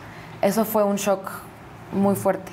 Y pues nos fuimos acompañando el día a día, tratábamos eh, y, y tra- tratamos de ser un soporte tanto para él como para mi mamá, el ser pues parte de la familia presidencial. Yo te mi parte y lo que yo viví, para mí fue muy difícil por mi carrera. O sea, creo que mis hermanos y, y, bueno, mis hermanas y, y- y ellos también lo vivieron de diferentes maneras a, a Claro. como iban creciendo en la vida, ¿me entiendes? pública. Pero yo era una figura pública, Jordi, entonces de repente a mí me agarraban de vocera. Oye, ¿qué piensas de tal? Oye, ¿qué piensas de tal? Y yo decía, wow, espérenme. O sea, a mí una situación que me pasó en Las Vegas, muy fea, muy desafortunada, eh, y lo voy a decir porque lo tengo que decir, con el gordo de Molina, que me correteó por todos los Grammys para preguntarme que qué pensaba de mil cosas de esto, me gritaron. Es hasta la fecha que hoy yo no puedo ver esa entrevista. Tenía 17 años, Jordi. Y el gordo no tuvo ni la compasión de decir, es una niña, ¿ella qué? Porque realmente yo no tenía los informes, yo no tenía, ¿sabes? No, no tenía los números, o sea, no. Nosotros estábamos ahí tomando la responsabilidad que nos tocaba. Y eso... Sí, que tu responsabilidad, perdón que te interrumpa, pues era, como dices tú, mucha prudencia, comportarse bien, tener mucho cuidado con, pues porque es un cargo muy fuerte Exacto, y, y con- representar a la familia presidencial de una manera pues digna, ¿no? Y, y- y siempre hicimos lo, lo mejor que pudimos y siempre estuvimos al pie y, aguantamos, aguantamos vara, Jordi, porque la gente, y gente fue conmigo bien fea y me dijeron cosas en redes sociales muy feas, que ojalá me muriera, que de verdad unas cosas las tengo todas screenshoteadas porque sí es me, me costó mi autoestima, me costó mi adolescencia. Otra vez, es que te digo, por eso todo macha. Ese momento, mi relación, mi trabajo, no me En daban ese momento era cuando estabas con el novio que me platicaste. Exacto, justo ese Ok. momento estaba con el novio que te platiqué. Entonces, sí fue un tema de autoestima muy feo. Eh, el que me cerraran tantas puertas y la gente pensaría otra cosa, ¿sabes? Sí fue una oportunidad muy bonita. Sí hubo cosas muy bonitas, hubo oportunidades y experiencias únicas, pero yo siempre he dicho que en la política o es blanco o es negro, no hay Sí. un gris. Sí, la política es muy complicada. Yo por eso mismo en estas entrevistas trato inclusive no hablar tanto de política, porque no es mi... Yo soy más de seres humanos. y de No, y yo personas, también, ¿no? yo O sea, porque ahí me puse, ahí me tocó. Claro, sí, es ahí te tocó y entonces entras ahí. ¿Cómo es de repente vivir en Los Pinos? Mira, la verdad es que siempre eh, mi mamá eh, nos hizo lo más. Pues nos llevamos nuestras cosas, o sea, mi cama, mis, mi sillón, o sea, lo- mis sábanas, ¿me entiendes? Porque pues sí era un cambio fuerte, entonces tratamos de hacer, eh, pues, algo de nuestro hogar, un hogar, porque eran seis años. Seis años es mucho tiempo, o Sí, sea, es mucho. y para la vida de cualquier adolescente, de cualquier niño, sí es mucho tiempo, seis años. Y pues tratamos siempre de, de- A mí me llamaba mucho la atención cuando de repente así gente que en mi vida había visto, ok, ya sabes, esas que me bullearon, que ya eran mis amigas, ¿no? Las que me bullearon en primaria ya quieren ser mis amigas. Me decían, oye, ¿por qué no haces una peda? Y yo, por justo eso. Porque mi casa es Casa México y no es un museo. Entonces, ¿vas a ir a empedarte conmigo y a cantar La maldita primavera? o sí, o vas a ir de chismosa a hacer Claro. cosas que entonces, la verdad es que sí, nosotros tratamos, o sea, sí. ¿Es ser muy herméticos? Muy herméticos, sí voy a hablar, no debería, pero sí voy a hablar por los seis. Tratamos de, de cuidar nuestro corazón, nuestra persona, nuestras amistades, porque pues la gente es muy interesada. Y al final, pues pregúntame si cuando terminó todo alguien me habló. De esa misma gente que quería ir. Pero la misma gente que quería ir después se, se Después se fue. Entonces, esto es como, como darte cuenta y decir, no, no nos afectó porque desde el día uno nos prepararon, ¿sabes? Pero decir, híjole, neta, qué obvia eres. Porque aparte son novios, ni siquiera se cuidan de decir, bueno, ahí como que me voy a ir desapareciendo poco a poco. No, de un día para otro te Pues dejan de hablar, bye. Claro, ¿cómo fue la relación de juntarse con los otros hijos? Al principio obviamente fue complicado, pues sí fue complicado porque era como de en una pubertad y de repente, ¿por qué tengo que compartir a mi mamá? ¿No habían vivido O es- juntos o sí ya vivían juntos? Ya, ya, antes ya, ya Ah, habíamos, ya bueno, eso fue una aliviane, Sí, ¿no? no, ya, no, ya, ya para cuando llegamos ahí, ya, ya, este, ya éramos ya los tuyos, los míos y los nuestros, o sea, ya nos llevábamos muy bien. Y fue complicado al principio porque pues es una vida nueva, es adaptarse, es conocer a las personas, o sea, de repente te llegan así tres hermanos como del microondas y pues es como, o sea, no es lo mismo que yo llevo conociendo a mis hermanas pues desde que nacieron, ¿sabes? Claro. Y al principio, pues como que nos costó también a mí, yo decía, ¿por qué tengo que compartir a mi mamá, ¿no? Con tres niños, así. Y formamos, como le digo, formamos una familia muy bonita. Y, y eso fue siempre lo que se vio, que nosotros vimos, era lo que era, una familia de ocho, que estuvimos ahí en una situación compleja, acompañado de Enrique, pero siempre dando lo mejor de cada uno. Oye, cuando, por ejemplo, ¿no? Es el grito. Este, había como una eh, clase básica de protocolo, así de, oigan, va a ser el grito, va a ser en Palacio Nacional, tienen Sí. que estar súper tal, no pueden tal, el ávaro patrio va a estar, el símbolo tal, va, se va a Pues sonar el, o sea, era como, cuidado con esto, porque yo, a mí me ponen en esa posición y me muero.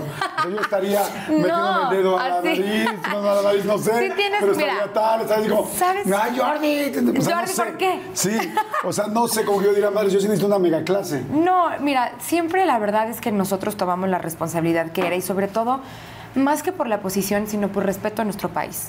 O sea, creo que era como, es una ceremonia muy importante, entonces tienes que respetar lo que llevas, ¿me entiendes?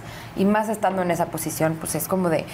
Y, y- y era como pues estar y sí, la verdad es que todos nos peleábamos, o sea, las niñas éramos cinco mujeres y un hombre, nos peleábamos por entrar con Alejandro.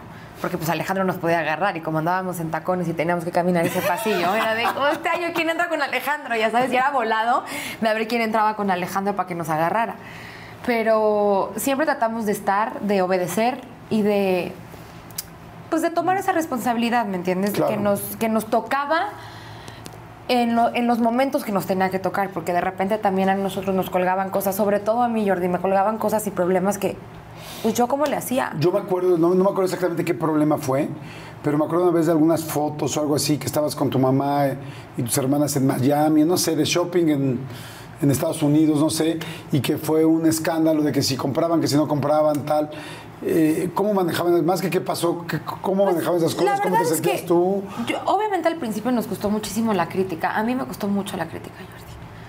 Me, me deprimió muchísimo, mi autoestima bajó muchísimo, no me gustaba salir. Y, y volvemos a lo mismo que les platiqué hace rato. Era. No, no, no me quería, no me podía volver al espejo. O sea, creo que independientemente en la posición en la que estés, creo que la gente no se da cuenta del alcance que puedes llegar a tener en redes sociales lastimando a una persona. Porque es muy fácil sentarte y escribir mierda de quien sea pero ¿por qué no me lo dices de frente? O sea, tú, tú no sabes lo que le puedes agredir, o sea, lastimar y marcar por el resto de su vida a esa persona. Y para mí fue muy fuerte porque yo decía, quiero ser actriz, pero entonces, ¿quién me va a querer contratar? Pero nadie me quiere ver, pero ¿y cómo le voy a hacer? Y lloraba y gritaba y, y decía, es que cómo le hago y nadie me da una oportunidad. Y todo el mundo piensa que me dan oportunidades por quiénes son mis papás cuando es todo lo contrario me metía, me volví con una obsesión así de me metía a ver comentarios y "Ve, ya me dijeron esto, ya me dijeron el otro, pero no subo nada porque, o sea, se me empezó a hacer como una enfermedad horrible y de una autoestima horrible. Y sobre todo te voy a decir que durante ese tiempo, bueno, que fue campaña y, y los primeros, bueno, y todo el sexenio, se metieron mucho con mi físico. Y eso fue algo que me afectó muchísimo me afectó, o sea, por eso cuando veía la entrevista con Ana Paola, que también habló de todo, lo- me sentí tan, tan identificada porque el body shaming está horrible, porque ¿Qué te decían? hay cosas horribles, que si estaba gorda, que si estaba cachetona, que si no tenía cuello, que mis cachetes, que tenía cara de memela, que tenía cara de tortillina tía rosa, que era la, eh, la cerdita Peggy de Plaza Sésamo, que ojalá me muriera, cosas muy feas.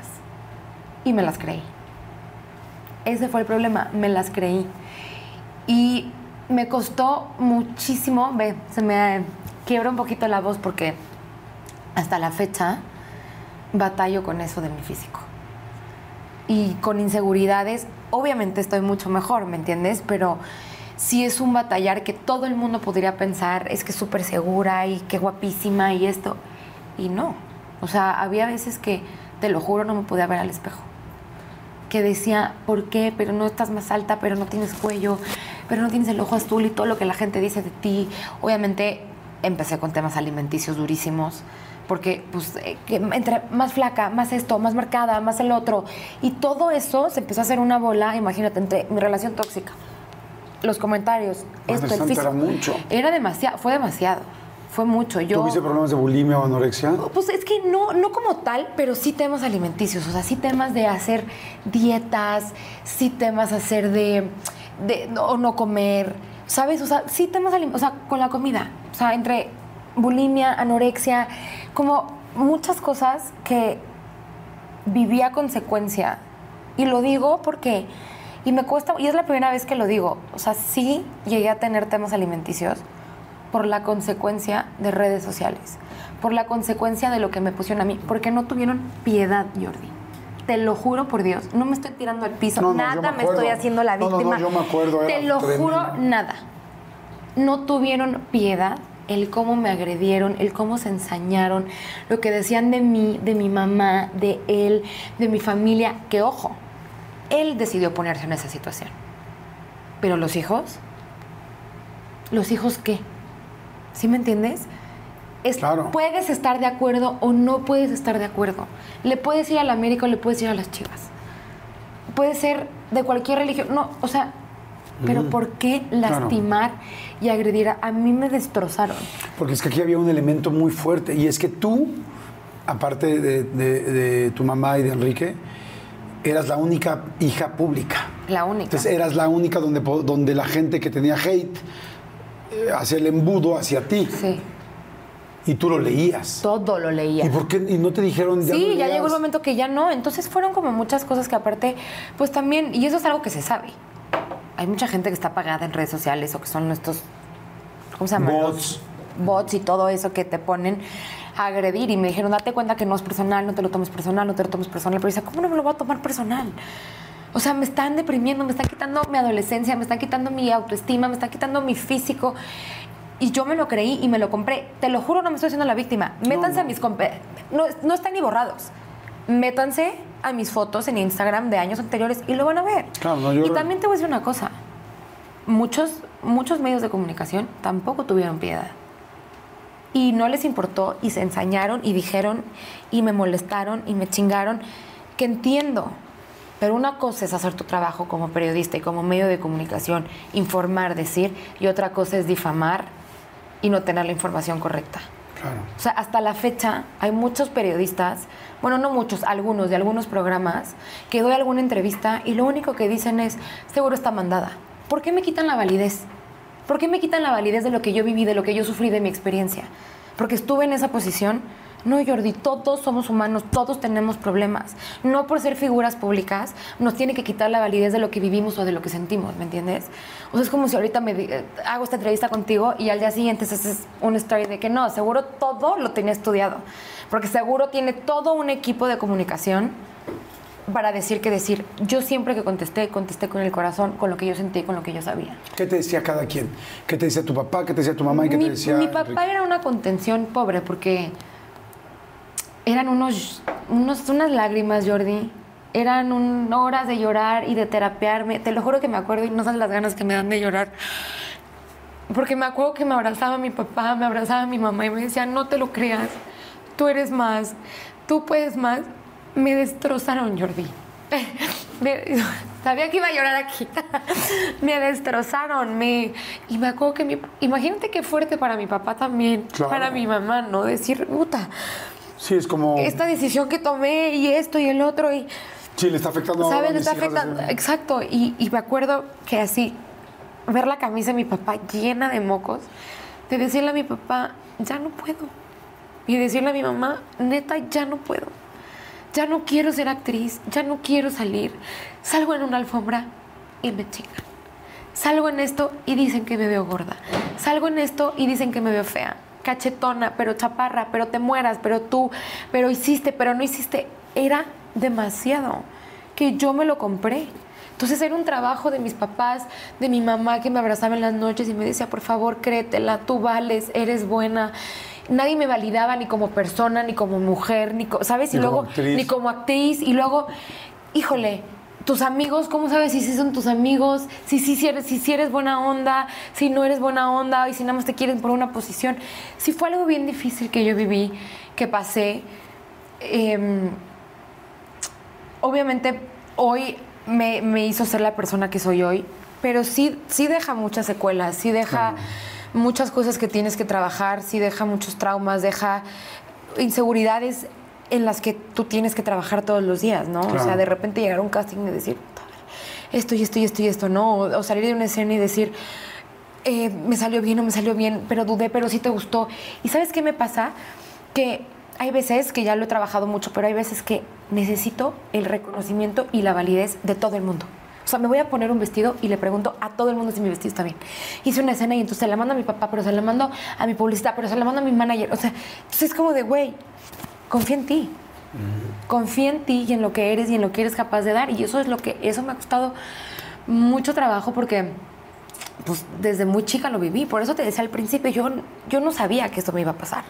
¿Sabes? O sea, esta, esa baja autoestima, esa falta de confianza, me ha costado mucho recuperarla. Mucho. Hoy ya estoy, o sea, estoy mejor. El, Tú sabes lo que para mí fue haber protagonizado una película en Hollywood sin haber hecho cine en México. Claro. ¿Sabes? Fue como de, pues sí, sí tengo la capacidad. Claro, sí lo- lo tengo. Sí lo tengo. Y el director, y lo dijo ya en todas las entrevistas, no sabía quién era. Él no tenía ni idea quién era yo. Sí, él hizo un casting. Él hizo un casting, Pasaron por mucha gente, pasaron. mucha gente, mucha gente. No y dijo, la quiero a ella. A ella. Y me quedé. Y luego esto. Y, y, y el ir haciendo lo de mira quién baila, fue, me fui reconstruyendo. ¿Qué fue lo que hizo eh, pues, que pudieras salir? O sea, yo escuché los consejos de tu mamá, de tu papá, la contención, el difícil, la terapia. ¿Qué fue lo que dijiste? O sea, ¿en qué momento pudiste sobreponerte ante este hate que tenía que ver con la parte presidencial? que no iba a dejar que nadie me dijera que no podía. O sea, no les iba a dar el gusto. Y ese es un tema como mío de, de decir, no, no, no, no pueden ganar ellos. O sea, ellos no pueden ganar. No les voy a dar el gusto de que no puedo. Sí puedo. Y sí voy a poder. Y sí soy buena. Y amo mi carrera. Amo mi trabajo. Amo ser actriz. Y, y no, es, no es de que quiero ser actriz porque quiero ser famosa. No, realmente amo mi trabajo. Amo, amo ser actriz. Es mi pasión, es mi vida desde que estoy chiquita. Entonces dije, yo no les voy a dar el gusto que digan, teníamos razón. Lo usó de juego.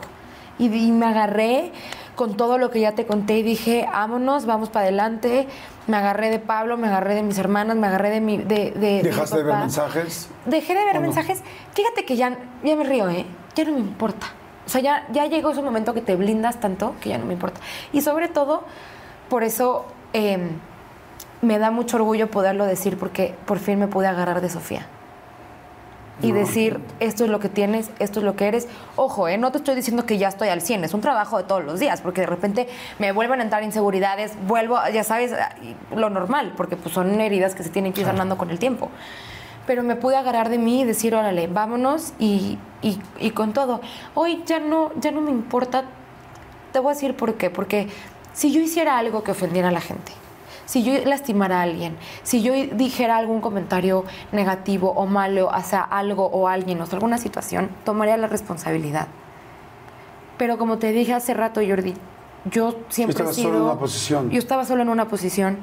Yo he sido quien soy siempre, con mis altas, con mis bajas. A veces supe contestar, a veces no, pero soy humana y todo mundo comete errores. Hice lo que pude con lo que, tu- o sea, con lo que tuve. Claro. Le metí galleta a mi carrera y a mis estudios a mi preparación muchísimo. Y lo mismo, no, no le debo nada a nadie no le debo, o sea, puedo estar tranquila que mi trabajo, mi esfuerzo, mi persona y lo que Sofía es, puede estar tranquila que lo he hecho sola. Oye, y cuéntame, te veo que ahora me da mucho gusto cómo te has construido, cómo has, te has enfrentado. Y cuéntame del amor, te veo contenta, Sí, muy contenta. te veo feliz Bueno, con Déjame Pablo. arreglar- agregar algo Claro. antes. Te conté la parte fuerte, la parte que viví, pero al mismo tiempo fue una experiencia muy bonita, fue una oportunidad de vida de la cual siempre voy a estar agradecida, de la cual siempre lo voy a valorar, porque así es. El poderle ayudar a mi mamá, el cómo sirvió en el DIF y todo lo demás, el poderlo acompañar a él en muchas cosas, fue algo que pues no puedes escupirle al cielo porque en la cara te cae. Siempre tienes que ser agradecida con las cosas, para bien o para mal, que se te presentan en la vida. Claro. Eh, él tiene todo mi cariño y todo mi respeto, al igual que, que mi mamá y toda esa situación, pero pues eso me hizo ser la persona que soy hoy. Y cuando, y cuando ellos se separan, otra separación, ¿cómo te cayó? Me dolió muchísimo. O sea, sí puedo decir que me dolió más que el divorcio de mis papás. ¿En serio? Sí. ¿Por qué? Pues porque mi papá siempre va a ser mi papá. Siempre iba a estar ahí conmigo, Tienes ¿sabes? toda la razón, Nunca lo iba a perder. Nunca iba a desaparecer, pues es mi papá. Y mi mamá, pues igual. Aquí, pues, no teniendo hijos en común, no teniendo hermanos, pues sí fue una separación drástica, ¿no? Y por eso me dolió mucho. Tienes toda la razón. Sí. Tus hermanos, tus, tus nuevos hermanos, ¿los sigues, eh, sigues hablando con ellos? ¿Sigues teniendo contacto? Tenemos comunicación, tenemos contacto, pero pues obviamente digo, de alguna u otra manera, pues fue una Sí. situación bien difícil, ¿sabes? Que ojo, eso no quita el cariño y el amor que les tengo. Por supuesto. Y lo que vivimos. Y nos hablamos y cumpleaños y el otro día una de ellas me habló para felicitarme de la película, ¿sabes? O sea, como que ahí estamos. Claro. Porque 12 años, 13 años de No, hacer no, una familia no se pueden borrar de la noche a la mañana, Jordi. 13 años es la mitad de tu vida. ¿Sabes? Es la mitad de mi vida. Entonces no puedes borrar 13 años de una vida donde fuimos una familia, donde vivimos muchas cosas, donde los voy a amar siempre con todo el corazón y, y voy a abrazar esa parte de mi vida hoy viéndola desde otra, desde otra manera. Y también a él siempre le voy a agradecer el haber sido un, un gran padrastro para nosotros. Y ahora te decía que me da mucho gusto verte contenta, verte con, con tu novio, con Pablo, y, y veo que las cosas pues van mucho más serias entre ustedes dos, y te veo feliz y te contenta. Sí. ¿Estás así? Estoy muy contenta, muy feliz. La verdad es que eh, tenemos una relación muy bonita. Obviamente Como cualquier Como relación. cualquier relación, con altas, con bajas, Claro, con sí, pero siempre- no. Y como digo siempre con las relaciones, ninguna tiene póliza de garantía porque son la- relaciones exacto, y somos humanos. Exacto, ninguna tiene póliza de garantía ni y, y ojo, eh, como es, es vivir al día en una relación, es escogerse todos los días y es el decir por qué quiero estar con esa persona todos los días. La verdad tengo una muy hermosa relación. Ah, bueno. Pablo es un gran, gran hombre. Eh, ha estado conmigo en las buenas, en las malas, en las no tan buenas. Somos un equipo muy bonito y sí, evidentemente de que sea mi novio o lo que sea, eh, sí le toca agradecer porque ha estado en momentos bien complicados. Estuvo al principio de la relación que yo era como un perrito pateado porque venía saliendo de la relación tóxica, porque veníamos saliendo de muchas cosas. Y él estuvo al pie del cañón y, y ha sido un gran compañero estos casi cuatro años que, que llevamos juntos. Ah, me da mucho gusto. ¿Quieres. ¿quieres este, casarte pronto? Sí me quiero casar, este, pronto y así, pues ahora sí, quién sabe, todo depende del señor Pablo. Sí. me quiero casar, sí sueño con mi boda, sí sueño con ser mamá, con Si formar te, una si te pidiera ahorita que te casaras, eh, te casarías, me imagino, pero no tendrías hijos pronto o sí? Sí me casaría pronto, pero no tendré ojos pronto. O sea, eso sí es algo que, que lo veo ya un poco más a futuro. Sí me quiero casar. Si me dice mañana te quieres casar conmigo, por supuesto que le digo que sí. Pero no, hijos no. Hijos todavía no. Creo que todavía me falta a mí mucho por crecer en lo profesional. Claro. A él también. Y, y como pareja nos llevamos muy bien y creo que también está padre que casarte y como disfrutar el Claro. matrimonio y disfrutarte en pareja creo que también está muy, muy divertido. Así que sí, estoy muy contenta. La verdad es que creo que después de como la tormenta viene la calma y, y viene también una parte después de todo eso de, de mucha madurez y de mucha reflexión y de, mucha, de mucho crecimiento. Y eso es justo en la etapa en la que estoy, ¿no? Como de, uf, como de calmar todo. El, estoy teniendo eh, proyectos profesionales, la verdad, muy importantes, que son como el fruto de todo lo que Claro. sembré en esos momentos tan, tan, tan complejos, ¿sabes? Y esos momentos tan complejos te hicieron muy fuerte. Muy fuerte, muy fuerte. Y sí, o sea, por, por, todo. Y, y tener una relación estable y de paz. Obviamente tener a mi papá bien, a mi mamá bien, a mis hermanas bien y a toda mi familia es para mí lo más importante. El que mis papás estén bien. Ay, pues yo, Sofía, te, te quiero agradecer mucho la, la plática. Eres una mujer que a tus 26 años has tenido que vivir muchas eh, altas y bajas, eh, independientemente de que tuviste la, pues, la oportunidad de crecer en una, en una situación este, pues, privilegiada. Eh, hubo muchas otras cosas que, que por lo último que fueron fueron privilegiadas, sino que más bien han sido muy duras y muy difíciles. Sí. La vida nos va enseñando de diferentes maneras a cada quien, de diferentes formas. Unos sufren una cosa, otros sufrimos otra y otros sufren otra. Y que no puedes hacer, o sea, no puedes hacer menos el sufrimiento de los demás. Y que no puedes juzgar lo que no te toca vivir. Claro. Nunca puedes hacer eso. Y no porque a ti te duela una uña, va a ser menos fuerte que a mí me duela otras cosas, ¿me entiendes? Creo que el dolor de las personas siempre se tiene que validar y siempre se tiene que tomar en cuenta y, y, pues estar, ¿no? Claro. Y sobre todo, pues venimos a ser felices. Exacto. Entonces todo dijo- el odio para afuera. Como, dijo, como dice tu papá, que me encantó la frase, este, aprovecha cada segundo que no regresa. Aprovecha cada, bueno, sí, aprovecha cada segundo que no regresa, pero es aprovecha cada manecilla del reloj, porque es una manecilla que no regresa. Me encanta, me encanta. Y yo quiero eh, agradecerte, agradecerte tu tiempo. A ti, Jordi. Porque además sé que estás ahorita grabando una novela muy importante que te que me hiciste favor de salirte de la novela y que me dieron la oportunidad de que vinieras para poder platicar, pero sobre todo tu sinceridad, abrir tu corazón, eh, platicar de cosas que, que pues nunca has hablado. Muchas gracias. Y te quiero, te quiero dar un, un detalle Ay, mi que Jordi, es algo gracias. que es algo pues simbólico importante. Ay, no. Te voy a explicar, te voy a Voy a explicar. llorar. Pero te lo voy a explicar porque tú eres una mujer que efectivamente tienes un sueño, como cualquier otra mujer, eh, un sueño de ser actriz, un sueño de, de hacerlo profesionalmente, pero con una ayuda y complicación simultánea, ¿no?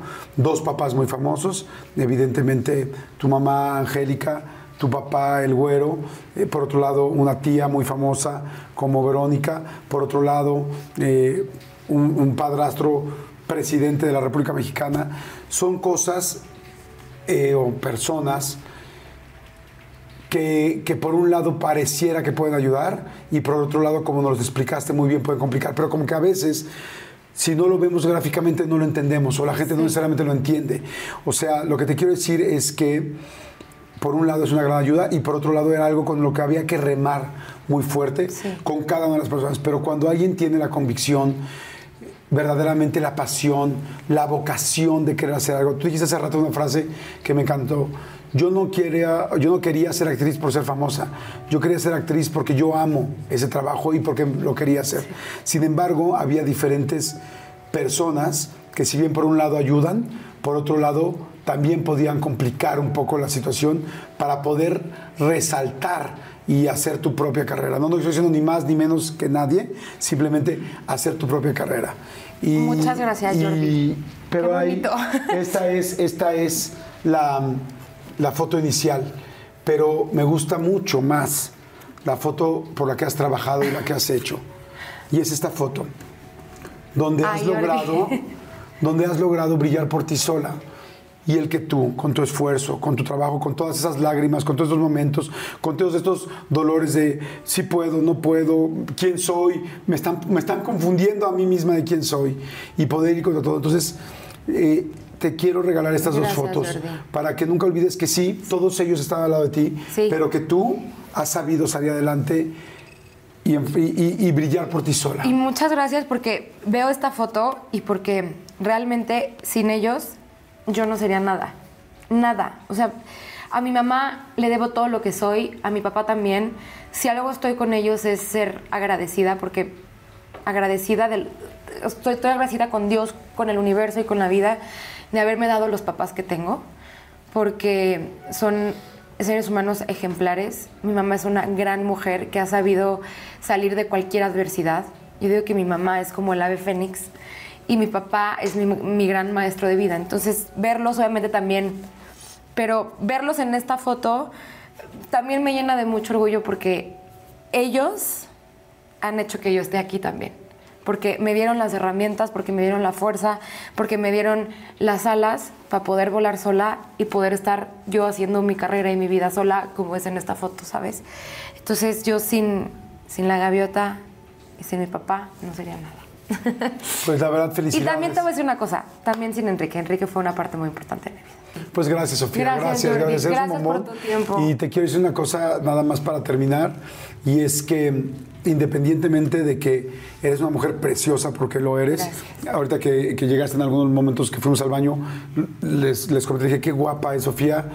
Este, independientemente de eso, lo más lindo que tienes frente a todos los comentarios tan fuertes que te hicieron y tan hirientes y que lastiman tanto, es que la luz más grande es, es esa convicción, es ese poder, es esa mujer con esa claridad de lo que quiere, aunque en medio haya tantos dolores, o sea, tú hoy puedes ser una mujer tan guapa como lo eres, pero si el día de mañana no eres tan guapa como estás hoy, estás- eres tan guapa por dentro Sí. que no estás un milímetro de preocupación Muchas gracias. de ninguna medida ni de ninguna talla. Gracias. Felicidades, Gracias, corazón. Muchas agradezco. felicidades. Gracias por tu tiempo, por el espacio de poder, pues ahora sí, contar mi, mi versión, mi verdad de mi vida, no la que la gente a veces supone o dice. Así que te agradezco mucho el espacio. Mm. Al contrario, Gracias, corazón. mi Jordi. Muchas gracias, Gracias. gracias, y gracias a ustedes, gracias a todos, gracias por estar siempre, por estar pendientes, por vernos, por recomendarnos, por tomarse tanto tiempo para escuchar las entrevistas y conocer la vida de otra persona desde su propio punto de vista y de esta manera poder todos conocer un poquito más. Los quiero muchísimo, gracias, gracias, gracias. y nos Muchas vemos gracias. sus comentarios, los quiero, bye.